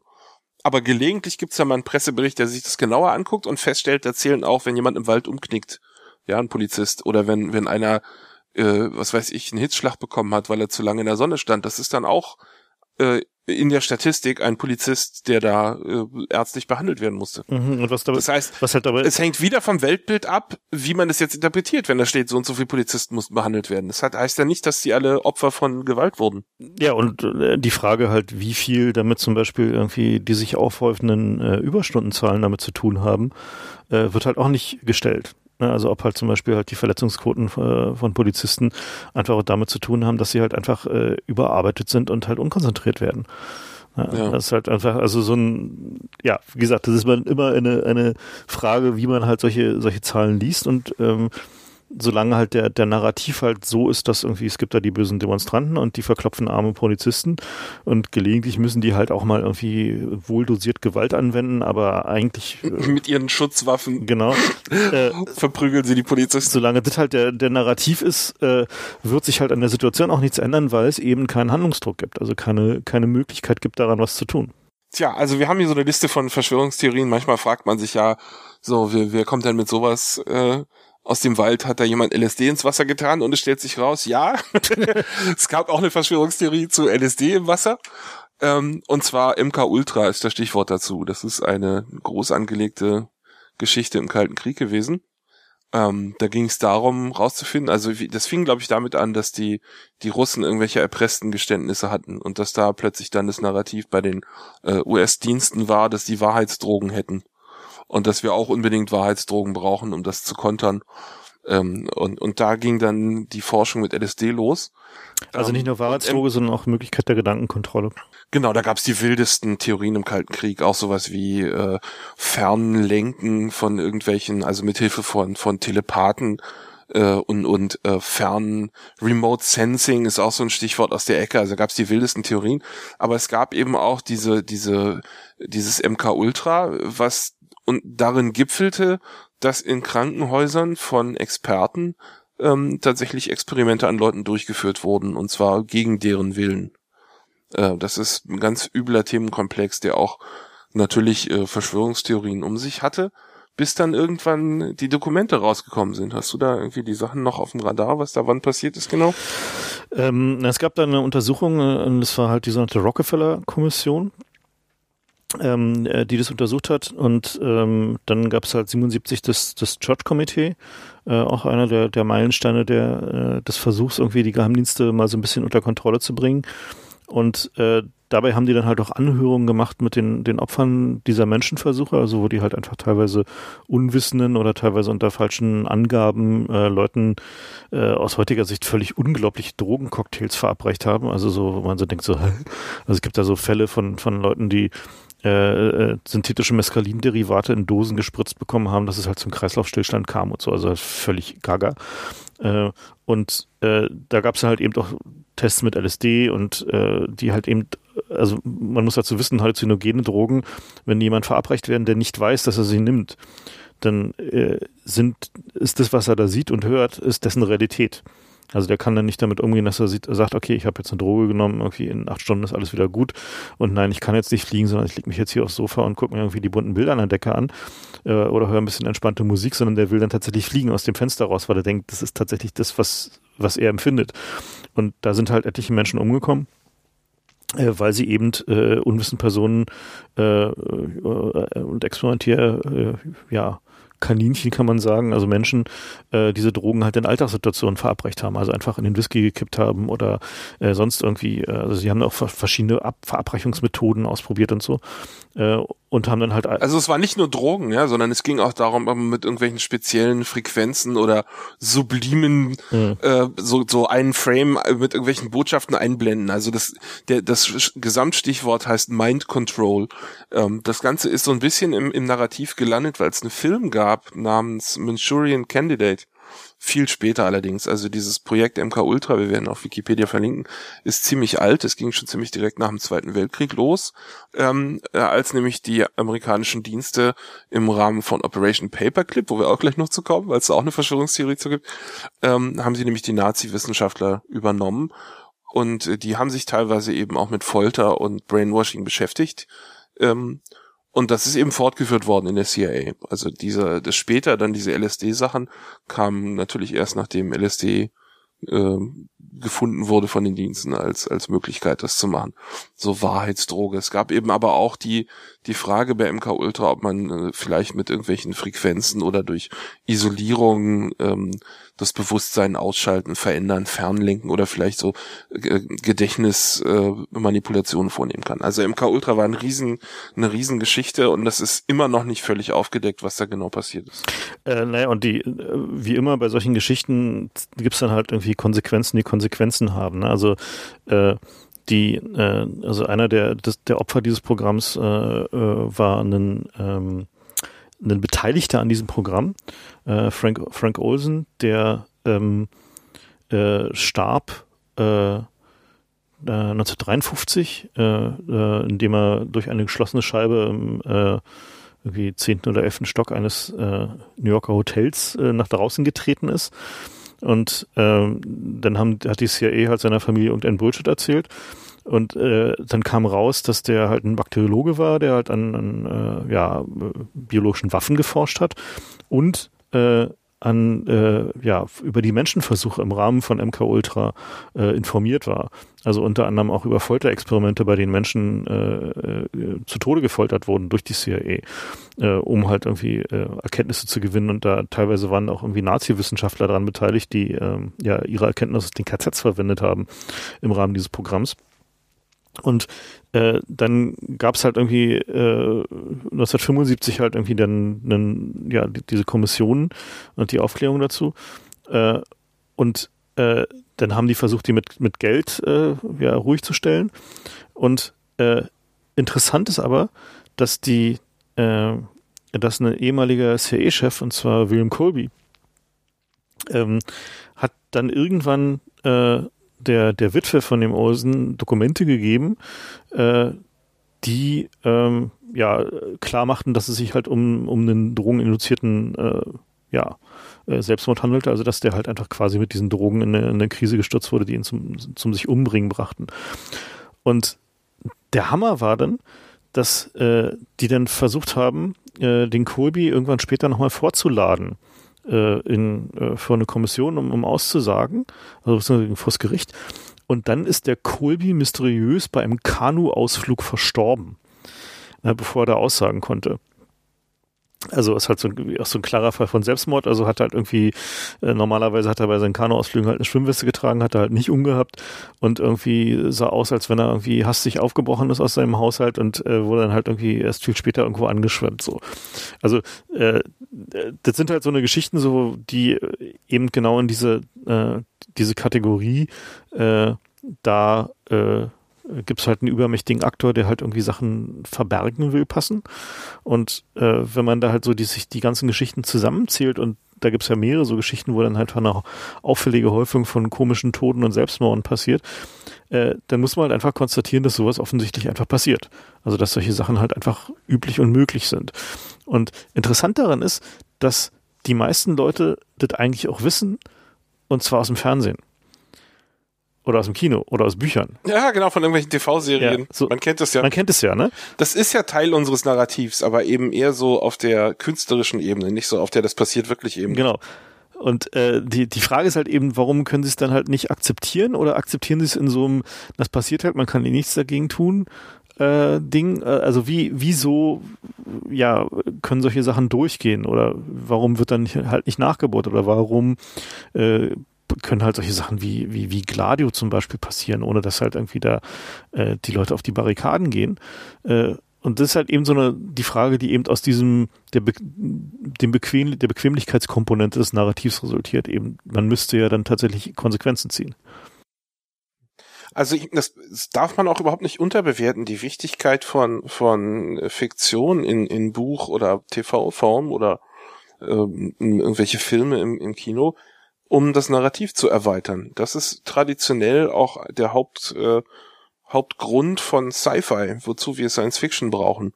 Weil man in Form von Sci-Fi eben über Sachen nachdenken kann, die sonst verboten sind, ja, wenn man, oder Fantasy auch. Das war ja äh, in, in der Sowjetunion auch so ein Ding. Die haben großartige Sci-Fi gehabt, weil sie eben die, die Sachen anders nicht ansprechen mhm. durften.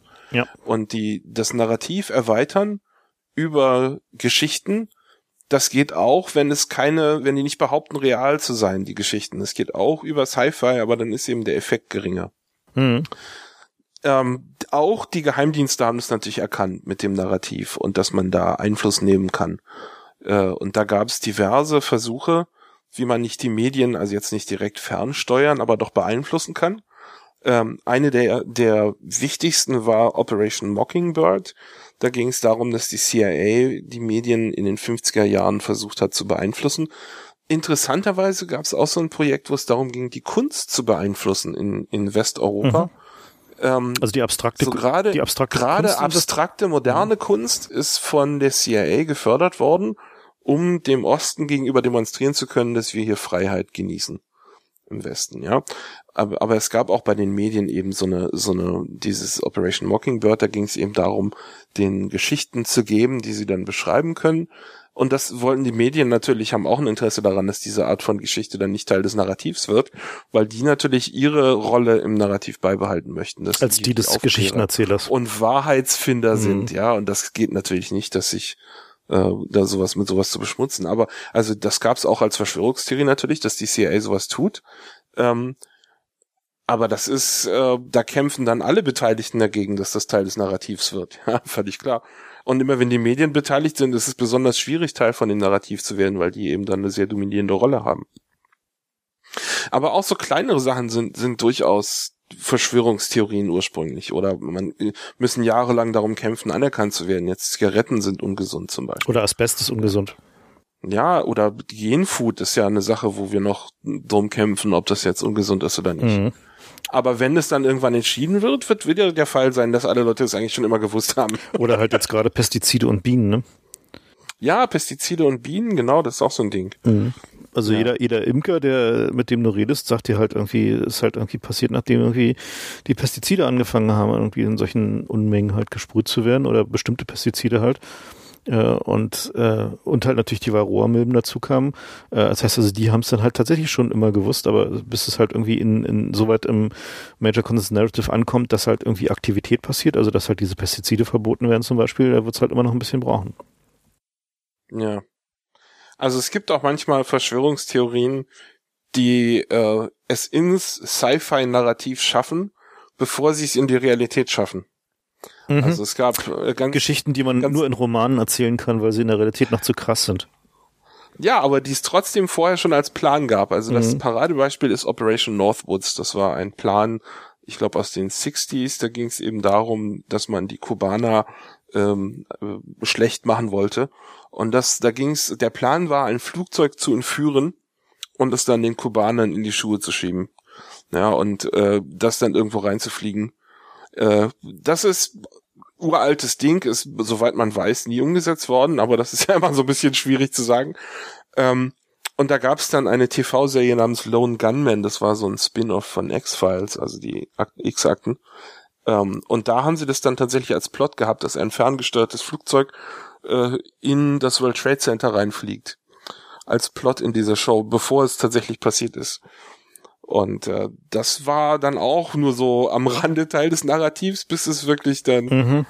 Ähm, Teil der Realität wurde. Aber es ist so ganz witzig zu sehen, dass es halt, wie, wie was es da für Abstufungen gibt als äh, Und- Teil des Narrativs. Und, und wie lange die dann wieder reflektiert werden. Also wenn man zum Beispiel an, an, dieses, Ja. an diese Sherlock-Folge da denkt, äh, wo sie halt da so ein Flugzeug voller Leichen haben, um halt irgendwie eine, da irgendeine äh, Aktion durchzuziehen, also dieses Flugzeug halt zu sprengen, äh, um halt ihre Quelle nicht zu verbrennen. Äh, so, das ist halt wieder auch so eine, die, die, ja, super. die Das mediale- ist eine ganz großartige Geschichte. die mediale Reflexion davon so. Ja. Ja, es braucht immer ein paar Jahre, bis es so ein bisschen verdaut ist. Ähm, aber irgendwann wächst eben auch eine Generation auf, die das schon von Geburt an kennt und es auch überhaupt nicht in Frage stellt. Mhm. Ja, und das ist, ähm, ja. Also zum Beispiel halt, das nächste Ding war natürlich äh, mit dem Irakkrieg, ne? Wo, äh, wo der Major Consensus Narrative, der uns in den Medien reingehämmert wurde, war, wir, wir gehen da halt wegen äh, den Massenvernichtungsmitteln rein. Na, der erste, der erste Irakkrieg, da haben wir ja noch äh, humanitäre Gründe gehabt, weil die fiesen Iraker den armen, die armen Kuwaitis angegriffen haben. Stimmt, genau diese Inkubator-Geschichte, ne? Und da gab's diese Inkubatorgeschichte. Wie war da die gab's denn? Dann ein, also das, da gab's irgendwann ein, im Fernsehen ein, eine Zeugin, die ausgesagt hat, sie habe gesehen, eine Kuwaiti-Frau, relativ jung, ähm, die hat halt erzählt, tränenden Auges, sie habe gesehen, wie irakische Soldaten in Kuwait in die Krankenhäuser gegangen seien, hätten da die Babys aus den Inkubatoren gezogen, äh, die Babys dann zum Sterben da liegen lassen und die Inkubatoren geklaut. Und Jahre später ist dann rausgekommen, dass die keineswegs eine Zeugin war, sondern Tochter des kuwaitischen Botschafters in den USA. Das war von vorne bis hinten Mhm. erlogen. Das war halt irgendwie so diese, einer der krasseren Fälle von Spin-Doctoring, ja. Ja, also einfach narrativ. Obwohl nicht, nicht mal Spin-Doctoring, sondern halt eben tatsächlich einen Narrativ bauen, der komplett frei erfunden. komplett frei erfunden, ja. ja. Und genauso frei erfunden war ja offensichtlich dann halt diese Massenvernichtungsmittelgeschichte. Ähm, Naja, nicht ganz. Da gab es ja tatsächlich einen Präzedenzfall in den 80er Jahren, als der Rumsfeld den Irakis Waffenvernichtungswaffen stimmt, verkauft ja, hat. ja, genau. Aber die sind halt äh, inzwischen expired. Das waren irgendwelche Biowaffen und das hält sich nicht beliebig lange. Ja, und die, aber die, die, da hat man trotzdem dieses Kippen genau gesehen, ne? Also dass halt einfach der, der Major Consensus Narrative war, irgendwie, äh, die bösen Iraker haben halt irgendwie Massenvernichtungswaffen, deswegen müssen wir da hingehen, weil sonst äh, schenken die die Al-Qaida. So, und das ist halt irgendwie, wenn man so aus heutiger Perspektive dazu hört, denkt man so, hä? So? Wie konnte das jemals Wie konnte man jemand glauben, ne? so, ne? Ja. Aber tatsächlich hat's Aber das Lustige ist eben, das Lustige ist eben, dass die meisten dieser Sachen durch die Medien kommen und dass es eine Vereinsamung gibt, die durch das Internet inzwischen so ein bisschen kuriert wird. Aber dass die Leute alle, wenn sie vor ihrer Glotze sitzen, auch sich so eine Sachen einreden lassen, weil sie nicht mitkriegen, ob es noch andere Leute gibt. Ja, also wir haben ja am Anfang erklärt, ob was die Wahrheit ist oder nicht, hängt im Wesentlichen davon ab, ob es viele Leute glauben oder nicht, ob es die Mehrheit der Peer Group glaubt. Aber wenn man die Leute alle vereinsamt und die nur noch in ihren Häusern sitzen und dem Fernseher glauben, dann ist die Peer Group, die sie wahrnehmen, auch was der Fernseher ihnen sagt. Das heißt, es ist einfacher, die Leute zu manipulieren, wenn sie halt nur den, den TV-Fuzzi haben und wenn alle dieselben Nachrichten sehen und keiner äh, quasi das als erster ausspricht, dass er das eigentlich für unglaubwürdig hält, weil ja alle dieselben Nachrichten sehen. Das, also das Einzige, was gegen sowas hilft, ist eben, wenn man tatsächlich eine Peer Group hat und mit denen redet und das schafft das Internet gerade so ein bisschen dabei. Hm, also weil, Wenn man es auch dafür nutzt. weil diese, diese einseitige Konsensrealität der Tagesschau halt durchbrochen wird. Dabei, So sieht das aus. Ja, also, meine, also die, diese irakische Massenvernichtungswaffengeschichte ist halt insofern auch interessant, weil es halt so, ein, äh, so eine selbstverstärkende Nummer war. ne? Also wo dann die Geheimdienste äh, der, den Wunsch der Politiker in äh, ja, eine ja, offizielle Wahrheit umgesetzt haben äh, und sich dabei natürlich auch gewaltig die Finger und die Glaubwürdigkeit verbrannt haben. Äh, und dann aber diese, die, diese Selbstrepetierung, dass halt einfach sie dann eine Quelle hatten, die ihnen genau erzählt hat, was sie hören wollten, diese Quelle wiederum benutzt haben, um die nächstgrößere Story zu, zu drehen, die dann äh, von den, äh, da gab es diese Curveball-Geschichte. Ähm, so, Kaufbau, so, hieß, hier, so hieß die schlechte Quelle. so ist die schlechte Quelle und äh, die alle anderen Dienste halt nicht haben wollten, weil da irgendwie zu fishy war. Der BND hat ihn genommen, hat dann daraus Reports gemacht. Diese Reports gingen dann wiederum an die Amis und die Amis haben die Ami-Dienste haben gesagt so, naja, äh, den kennen wir, der ist nicht so richtig der Hit und äh, tro- Nee, nee, nee, nee, nee, nee. Andersrum. Der BND hat an Reports rangeschrieben, äh, hier ist der Report, aber wir halten den Typ für nicht vertrauenswürdig. Und die Ami-Dienste haben gesagt, wir auch nicht, aber die Bush-PR-Leute haben gesagt, Die- scheiß drauf, die Bush, Bush, nehmen wir die trotzdem. Bush-PR-Leute haben damit den, den Colin Powell halt in die UNO geschickt dann, ne? der Brüller war, dass der Typ vor, vor einem Jahr oder so ein Interview gegeben hat wo er gesagt hat, ja, natürlich war das alles gelogen, aber ich war halt hier und dachte mir, das ist jetzt deine Gelegenheit, den Saddam zu kippen. Super. So läuft's halt. Also es gibt hier in, in, in den US äh, Beschreibungen zu diesen Phänomenen gibt es einen Begriff, den ich ganz schön finde, nämlich Echokammer. Mhm. Wenn du einfach so einen Raum hast, wo immer dieselbe Scheiße von allen Wänden zurückreflektiert auf dich, dann hast du eben den Eindruck, du hast eine Peer Group, die alle dasselbe denken, aber eigentlich ist es immer nur dieselbe Quelle und es reflektiert immer nur von allen anderen. Ja. Ja, das finde ich eigentlich so ein schönes Gedankenmodell auch, dass man gucken muss, dass man nicht nur in so, so einer Echokammer sitzt, sondern mit Leuten redet. Ja, und eben auch mal guckt, was die Gegenseite so sagt. Oder Leute, die halt einfach ja. nicht an, an, an die eigene Konsensrealität glauben und einfach mal versuchen, äh, ja, deren Gedankenspiele oder deren, deren Gedankenwelt nachzuvollziehen und so ein bisschen aus, aus seinem eigenen Realitätstunnel rauszugucken, ist da immer sehr hilfreich. Also weil man dann doch häufiger mal sieht, irgendwie entweder, dass die halt sich in einem völlig abstrusen Realitätstunnel bewegen oder man selber möglicherweise irgendwo falsch abgebogen ist. Naja, also das Lustige ist ja bei diesen ganzen Verschwörungstheorien, wo immer die Geheimdienste irgendwas tun, dass man denen ja eigentlich so insgeheim alles zutraut, aber dann doch schockiert ist, wenn sie es tun. Ja, also wir haben ja hier schon diese Drogenexperimente genannt, die es gab auch Geheimdienstunterwanderung von Menschenrechtsorganisationen, zum Beispiel damals eben so Martin Luther King und die, die Gleichberechtigungsbewegung für das die, Co-Interpro-Programm. Das war das COINTEL-Pro-Programm. Mhm. Und Vietnamkriegsgegner, gut, bei den Vietnamkriegsgegnern kann man so ein bisschen sogar noch verstehen, dass die Regierung irgendwie möglicherweise ein Interesse daran hat, die zu unterwandern. Aber wieso die die Menschenrechtsorganisation unterwandert haben, das ist mir also bis heute nicht klar, was das sollte. Es gab so eine Hysterie damals von wegen. Und die Kommunisten. Dass, das sind, dass die Kommunisten, ja, aber die ist, das war doch eigentlich vorgeschoben, oder? War das wirklich? Naja, es war halt, ja. es war halt ein Weg, halt äh, zu versuchen, ähm, soziale und nationale Kohärenz zu erhalten, äh, indem man halt einen externen Feind, der dann plötzlich auch eine fünfte Kolonne im Inland hatte, produziert hat. Ähm, und es war halt ähm, durchaus ein, äh, ja, auch ein Produkt der leicht paranoiden Gedanken von J. Edgar Hoover. Äh, ja, was der allein auf dem Gewissen hat. Hast du, den, hast, du, hast ja. du den Film schon gesehen, J. Edgar? Ja, ja, der Film ist, ist auch großartig, ja. Ne? Also vor allen Dingen äh, interessant daran ist halt, äh, J. Edgar Hoover äh, war halt selber schwul und hatte einen Lover, der halt sein Sekretär war. Und der äh, äh, und das ist bis heute ein völliges Tabu in den USA. Ne, also dass halt dieser dieser Film, der lustigerweise von Clint Eastwood äh, äh, äh, dirigiert wurde, äh, das dann halt so andeutet und so ein bisschen zeigt, so sorgt dann halt dafür so einen fetten Skandal und so und die haben sich da richtig aufgeregt und angefangen zu klagen, glaube ich, oder gedroht zu klagen, äh, weil äh, J. Edgar Hoover eben der sozusagen das Idol des, des Law and Order Mannes und irgendwie äh, der, der, ja, des homophoben Grundkonsenses war, der da herrschte.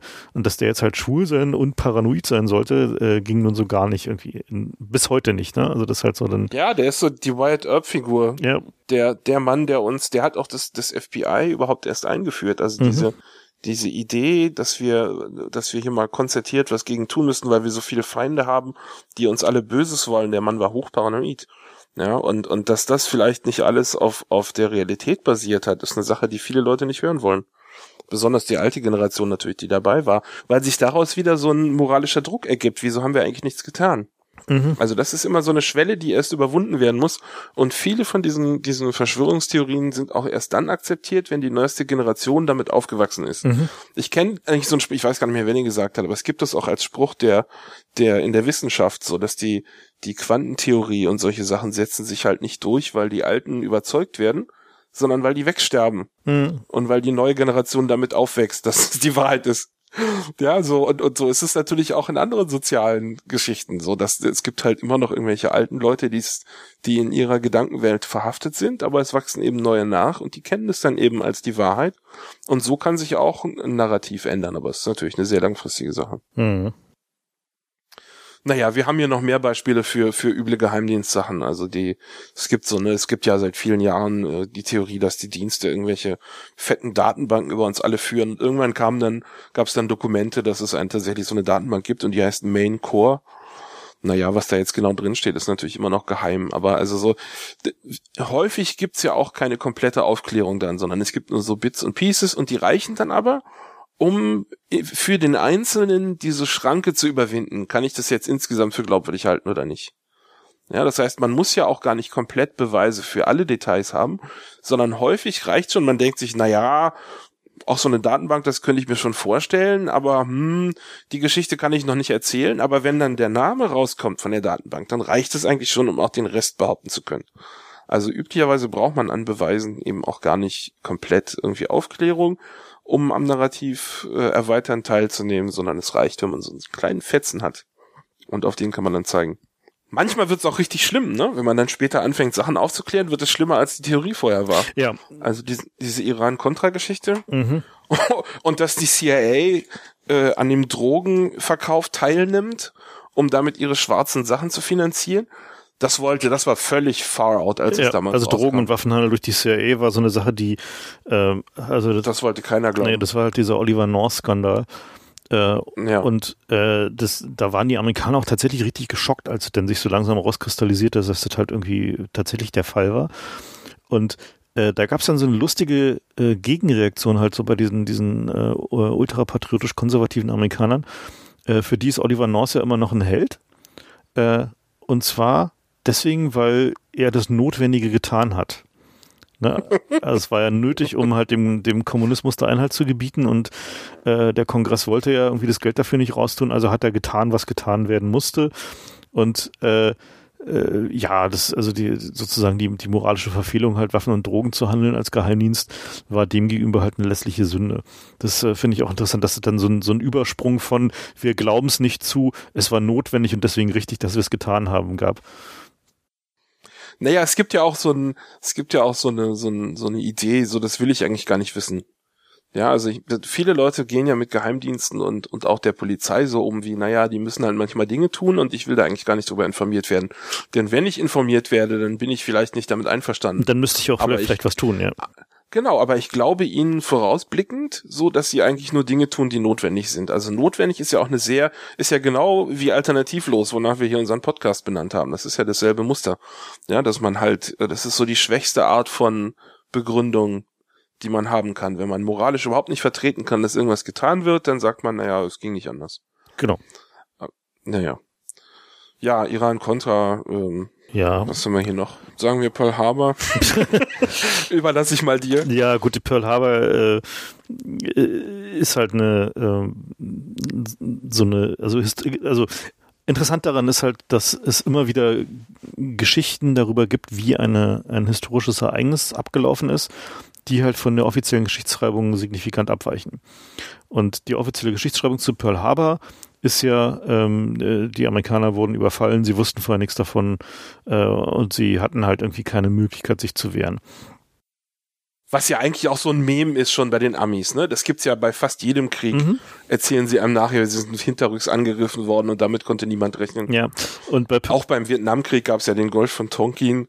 Das war ja auch so ein Ding. So, sie sind da zufällig durch die Gegend geschippert und, und haben mit nichts gerechnet und wurden da böse angeschossen von den fiesen äh, Vietnamesen. Ja, was halt auch Naja. sich am Ende als irgendwie inszenierter Unsinn herausstellte. Und die, ähm, die, äh, ja, die Geschichte mit Pearl Harbor ist halt, dass es da persistente äh, Gerüchte, Hinweise, Historiker gibt, die sagen, okay, die Amis hatten eigentlich davon schon gewusst. Also es gab halt irgendwie da so Decrypts, die halt irgendwie liegen geblieben waren und irgendwie nicht rechtzeitig ankamen und wo halt sich die Historiker bis Das kommt uns ja auch bekannt vor aus der, aus der jüngeren Genau, aus der jüngeren Geschichte könnte man möglicherweise da auch irgendwie eine Parallele ziehen, dass Decrypts irgendwie zwar da waren, aber nicht rechtzeitig ankamen. Äh, aber der, äh, ja, also was dann tatsächlich passiert ist und wer wirklich zu welchem Zeitpunkt davon genau wusste, also was wirklich passiert ist, ist äh, ja im, im Zweifel dann halt eben nicht mehr aufzuklären. Äh, obwohl äh, ich ja so diese 15 Jahre Regel habe. Ne? Es äh, ist so, dass sich langsam rausstellt, dass so nach 15 Jahren etwa oder manchmal auch 30 Jahren, je nachdem, äh, kommen dann so Sachen raus über bestimmte Ereignisse, die äh, ja, die halt vorher niemand erzählen wollte oder weil die Leute dann halt einfach anfangen alt zu werden und irgendwie nochmal ihr Gewissen erleichtern, bevor sie ins Grab gehen äh, oder weil äh, bestimmte Loyalitätsstrukturen halt eben nicht mehr äh, so vorhanden sind. Also wir beobachten zum Beispiel gerade äh, bei dieser äh, Geschichte um Tron, ihr erinnert euch dunkel, äh, der Hacker, der äh, da in, in Berlin selbstmordet wurde, und ähm, der sich halt irgendwie mit einem, äh, einem großen äh, Pay-TV-Konzern offensichtlich angelegt hatte. Und da bröselt es halt jetzt gerade, äh, weil eben dieser äh, diese Firma halt verkauft wird und plötzlich die Loyalitäten der Angestellten halt eben nicht mehr so richtig vorhanden sind und jetzt plötzlich die E-Mail-Konglomerate liegen und so. Und wir möglicherweise eben doch noch eine Chance haben, eben dann jetzt so äh, grob 15 Jahre später halt möglicherweise doch noch die Wahrheit zu erfahren, was da eigentlich passiert ist.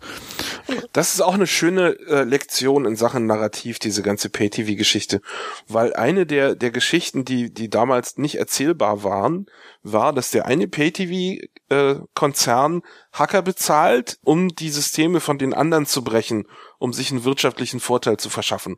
Und das ist so ein, das wollte eigentlich keiner wissen und, und das wollte auch keiner glauben, wie das würden die doch nicht machen, das ist doch zu hohes Risiko und so. Aber inzwischen ändert sich das so ein bisschen, das liest man jetzt gelegentlich äh, an der Seite. Mittlerweile sind halt die E-Mails geleakt, in denen genau steht, dass genau das passiert ist.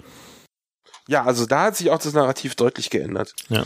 Ähm, ein Teil von diesen Fristen kommt auch daher, dass irgendwann die, die Geheimhaltung abläuft. Also gerade die Amerikaner sind da ja, haben da ja feste Fristen ähm, und da ist jetzt so die Zeit, wo diese ganzen Pearl Harbor Sachen eigentlich aufgedeckt werden müssen. Ja, bestimmte Sachen werden. Wenn es dann noch Akten gibt, na, ja, klar, bestimmte Sachen, werden halt auch für immer äh, geheim erklärt. Ne? Also es gibt ja immer noch Akten aus dem Zweiten Weltkrieg, die immer noch geheim sind. Ja. Weil eben äh, naja. sie im Zweifel halt den, den Geschichtsschreibung narrativ angreifen würden und äh, äh, das will man dann halt auch nicht eben aus äh, übergeordneten Gründen der Narrativraison.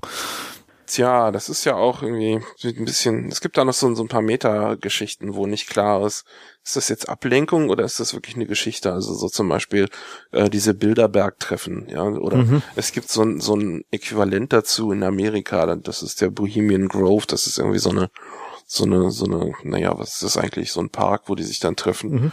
Die Reichen und Mächtigen treffen sich in, einem, in einer Geheimloge. Diese ganze Geheimlogen-Sache, ich bin mir da immer nicht sicher, ob das wirklich eine Geschichte ist oder ob das eher eine Ablenkung ist, weil das ist so ein, ist so ein, so ein schönes Ding, was du rumwedeln kannst, um Aufmerksamkeit zu binden. Ja, wo, wo es dann plötzlich gar nicht mehr geht, warum die sich treffen und was die da möglicherweise besprechen, sondern nur, dass sie sich treffen und dann bildet sich so eine Fangemeinde von Leuten, die da rumstalken und die irgendwie Handyvideos verwackelt drehen von irgendwelchen Bäumen. Und also, ich bin mir da immer nicht sicher. Ähm, aber naja, es ist schon ein valider Teil auch des Narrativs darüber zu reden, wie eigentlich die, die dieses unter unter ähm, Meinungsfindung in den Eliten funktioniert. Und da ist es schon so eine Sache. Die Bilderberger sind ja auch lange Zeit ein Gerücht gewesen, dass sie sich mhm. überhaupt treffen. Ja, beziehungsweise äh, wurde es halt hingestellt als so ein äh, ja, also da gibt's. Ach, naja, wir haben halt Urlaub gemacht. Genau, wir haben halt zusammen Urlaub gemacht und ein bisschen Golf gespielt oder so. Und äh, so nach und nach stellt sich dann eben draus, nachdem jetzt irgendwie Einladungslisten raussickern und so, dass da tatsächlich irgendwie eine Menge interessanter Leute sich treffen. Und äh, eben dadurch, dass sie so geheimniskrämerisch darüber sind, was sie da eigentlich tun, natürlich irgendwie noch mehr Aufmerksamkeit generieren und noch mehr äh, Interesse erzeugen. Äh, nun kann man sich natürlich eben tatsächlich fragen, ob es sich um ein Ablenkungsmanöver handelt, wo äh, ja der äh, äh, die da alle sich mal treffen, um halt irgendwie äh, alle Verschwörungsfreaks dieses Planetens irgendwie äh, äh, ja irgendwie einmal in die Irre zu schicken oder ob sie tatsächlich die Gelegenheit benutzen, um da irgendwie äh, die neue Weltregierung zu besprechen. Ähm, kann man nicht wissen, bis mal wieder irgendjemand eine Aufzeichnung von den Treffen da liegt. Vielleicht passiert das ja auch mal irgendwann. Tja. So meinst du wie bei den, wie bei der Wannsee-Konferenz, ja? Viele Jahre später taucht dann ein Protokoll auf. Ja, genau. Sowas, ja. Kann das ist ja natürlich schon cool, ja. Ja, Nein. naja, also da gibt's, also solche Geschichten gibt's ja irgendwie äh, reihenweise, also gerade bei, mit den Geheimdiensten. Ähm, interessant ist aber eigentlich dabei dann, äh, wie solche, also, also wie man unterscheidet man solche Geschichten, die hinter sich als wahr herausstellen oder als tatsächlich das, was passiert ist, von, von völligen Bullshit-Geschichten. Also wie, äh, wie, wie macht man das? Und äh, ein guter Indikator dafür, dass es Bullshit ist, ist, wenn es eine offizielle Ansage ist. Na, also wenn halt, also wenn, wenn halt irgendwie es eine, eine offizielle Aussage irgendwie, dass es so oder so gibt, äh, dann kann man eigentlich mit großer Wahrscheinlichkeit davon ausgehen, dass es sich dabei irgendwie um, um entweder eine, eine, eine Cover-Story handelt, also oder eine erdachte Geschichte oder um kompletten Bullshit, der halt irgendwie fabriziert wird, um irgendeine Geheimdienstoperation zu, äh, zu decken. Und äh, so, also die, äh, diese, ähm, äh, äh, was war diese Geschichte, diese Gloma Explorer, ne? Wie hieß das? Äh, Ja, das war, da ging es um ein, ein U-Boot der Russen, was irgendwo im, mhm. haben wir auch schon mal eine Sendung zu gehabt. Ja, mit Kompa hatten wir die, ne? Markus Kompa, ja, genau. Ja. Äh, ja, da, also wenn es offizielle Ansagen zu Sachen gibt, wo es vorher Verschwörungstheorien zu gibt, dann glaubt die einfach generell keiner. Das ist auch ein Muster, was ihn dann, äh, was ihn dann schmerzt, wenn es wirklich nichts gab. Ja, ich sag jetzt mal irgendwie Alien. Hysterie, da haben sie dann auch versucht, das zu, zu Ja, bloß, ich meine, bei der, bei der, also Alien-Hysterie ist dann ein schönes Beispiel dafür, äh, welchen Aufwand äh, äh, man teilweise treibt, gerade bei wirklich geheimen Projekten, äh, um äh, so eine Bullshit-Stories zu platzieren. Ne? Also die, ja. dass der, also der größere Teil der Alien-Geschichten so um Area 51 äh, war ja offensichtlich halt äh, fabrizierter Unsinn, um äh, die Tests von irgendwie Stealth-Flugzeugen und, äh, und Hochgeschwindigkeitsflugzeugen da zu tarnen. Und äh, bis hin dazu, also wenn man jetzt so mal zum Beispiel diese Geschichten von den Skunkworks liest, also den, den äh, sozusagen dem wirklich geheimen Teil äh, der amerikanischen Rüstungsfertigung, dass die teilweise irgendwie bis zum Viertel des gesamten Projektbudgets dafür ausgeben, um plausible Cover-Stories zu begründen. Also bis hin dazu, dass die. Ja, so mehr oder weniger plausibel gelegentlich haben sie es schon mal auch so richtig doll verkackt. Ja klar, aber, aber häufiger mal äh, haben sie es halt auch eben nicht verkackt. Also zum Beispiel diese Geschichte mit dem, äh, mit dieser Drohne, die da äh, im Iran eingefangen wurde. Ne? Äh, ja. Wenn man sich die Geschichte mal anguckt, äh, äh, das ist echt spannend. Die, also die haben diese, diese äh, Drohne geflogen, die hieß damals noch Darkstar, und dann ist ihnen einer abgeschmiert. Also ist halt abgestürzt. Und daraufhin hat der Kongress das Funding für dieses Programm gecancelt. Also die gab es dann halt nicht mehr, hat sich offenbar nicht bewährt, war viel zu teuer, irgendwie alles scheiße. Und dann gab es irgendwie lange Artikel in den, in den Aviation-Magazinen und in den, den, äh, den Geheimdienst- und Militärzeitungen so, wo drin stand, warum es alles scheiße ist und irgendwie diese Drohne nie was werden wird. Aber was tatsächlich passiert war, ist, dass sie das Programm einfach nach Ultra Dark bewegt haben und gesagt haben, hier macht mal weiter, hier ist Geld äh, und wir reden halt nicht mehr drüber. Das heißt jetzt anders. Heißt jetzt anders. So bis dann halt irgendwie dann irgendwann die ersten Bilder von diesem, diesem sogenannten Biest von Kandahar rauskamen, also diese, äh, dieser Drohne, die sie dann halt im, im Iran eingefangen haben. Und so eine, äh, so eine Geschichten zeigen eben wieder ganz klar, wenn es halt so eine offiziellen Verlautbarung zu gibt, gerade bei so etwas mysteriösen und so ein bisschen, bisschen merkwürdigen Geschichten, dann kann man eigentlich einigermaßen fest davon ausgehen, dass es sich um Bullshit handelt auch andersrum, aber das ist natürlich immer schwieriger zu sagen. Aber mhm. so als, als um, um mal nur so, so auf den Tisch zu legen, was es alles an Sachen gab, die mal irgendwie nur Verschwörungstheorie waren, dass es die NSA gibt, war lange Zeit nicht gesichert. Mhm. Dass es einen Mossad gibt, war lange Zeit nicht gesichert. Dass es israelische Atombomben gibt, ja, hätten ja am liebsten immer noch, dass als ungesichert gilt.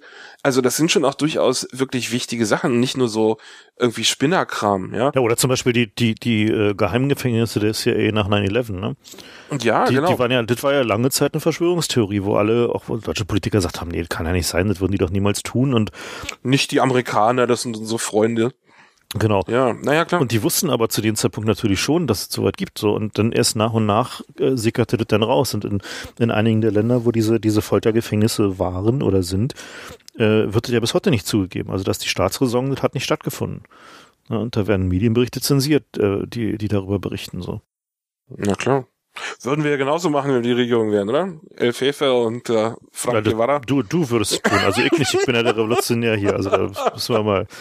Weil du wärst ja danach mein Innenminister, du wärst ja genau zuständig. Ich musste dich ja von der Straße kriegen, sonst kann ich doch nie in Ruhe durch. Ja, ich bin im Exil. aber warte, naja, warte, ich komme, komme, eines Tages komme ich wieder, um dich zu stürzen.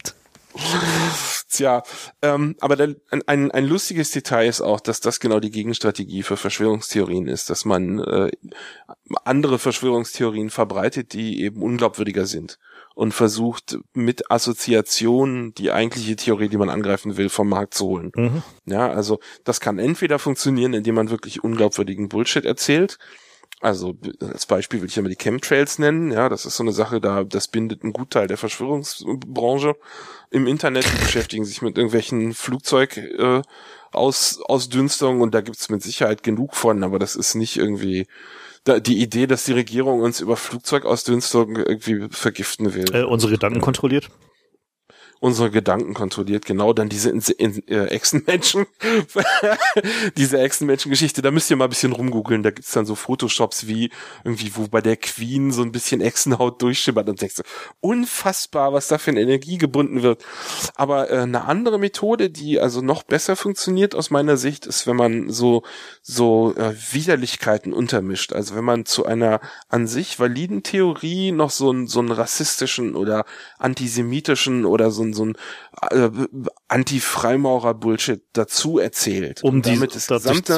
Narrativ, Mhm. um das gesamte Narrativ in so eine Ecke zu drängen, dass man eigentlich, um die Schwelle zu erhöhen, die Leute überwinden müssen, um dem zu glauben. Ja, Mhm. weil sie sagen, nee, also, also der Aspekt ist ja nun offensichtlich, äh, das geht gar nicht. Ne? Und das ist eine valide Gegenstrategie gegen Verschwörungstheorien aus Regierungssicht, dass man einfach versucht zu sagen, Also das gegen- sind keine Fußballfans, das sind Hooligans. Also gegen, Wahr Ja, gegen man- Wahrheiten, dass man sie eben als Genau, wenn- Verschwörungstheorie äh, Ja. äh, Oder, oder diese ganze Alien-Geschichte muss man ja auch aus dem Blickwinkel sehen. Dass Mhm. die Regierung natürlich auch, also auf der einen Seite Ärger damit hatten, auf der anderen Seite war das eben aber auch äh, äh, wunderbar für die, dass die ihre schönen Black Ops-Geschichten, ihre Skunkworks-Testflüge hinter dieser ganzen Alien-Scheiße verbergen konnten. Und Leute, die sich das mal tatsächlich angucken wollten, sahen alle wie irgendwelche Vollidioten aus, ja, Crackpots, Crackpots aus der Alien-Szene. So macht man das als Regierung. ja, also wenn wir mal so ein bisschen zusammenfassen, ähm, Bleibt eigentlich nur eine Sache zu sagen. genau, äh, es besteht keine Gefahr für die Bevölkerung. Natürlich nicht. Ja, gut, dann ähm, Das war's eigentlich schon. Ja? Wir sind schon wieder bei an, über eineinhalb Stunden auf, ja. Oh ja. Ja, dann äh, vielen Dank fürs Zuhören. Ähm, den Flatter-Button findet ihr da auf der Homepage. Wenn ihr Lust habt, da drauf zu klicken, freuen wir uns natürlich, wie immer. Ähm, wir hoffen, dass wir dann demnächst mal irgendwie das Sendungstempo wieder ein bisschen angezogen bekommen, äh, wenn Fefe wieder da Wenn wir ist. das nicht mehr über das Internet machen müssen. Ja, also wir machen ja gerade mit so einem super experimentellen Setup mit irgendwie parallelem Recording und dazwischen irgendwie äh, Brucken, Web-Telefonie und so. Äh, ja, aber FIFA ist dann demnächst auch irgendwann wieder da und dann wird irgendwie alles gut. Wir haben Genau, ein paar, ein paar schöne Sendungen Bis geplant. dahin, bis dahin bleibt uns gewogen. Genau. Und äh, immer schön hingucken und äh, schauen, welche Wahrheiten vielleicht doch hinterfragt werden sollten. Dann vielen Dank fürs Zuhören.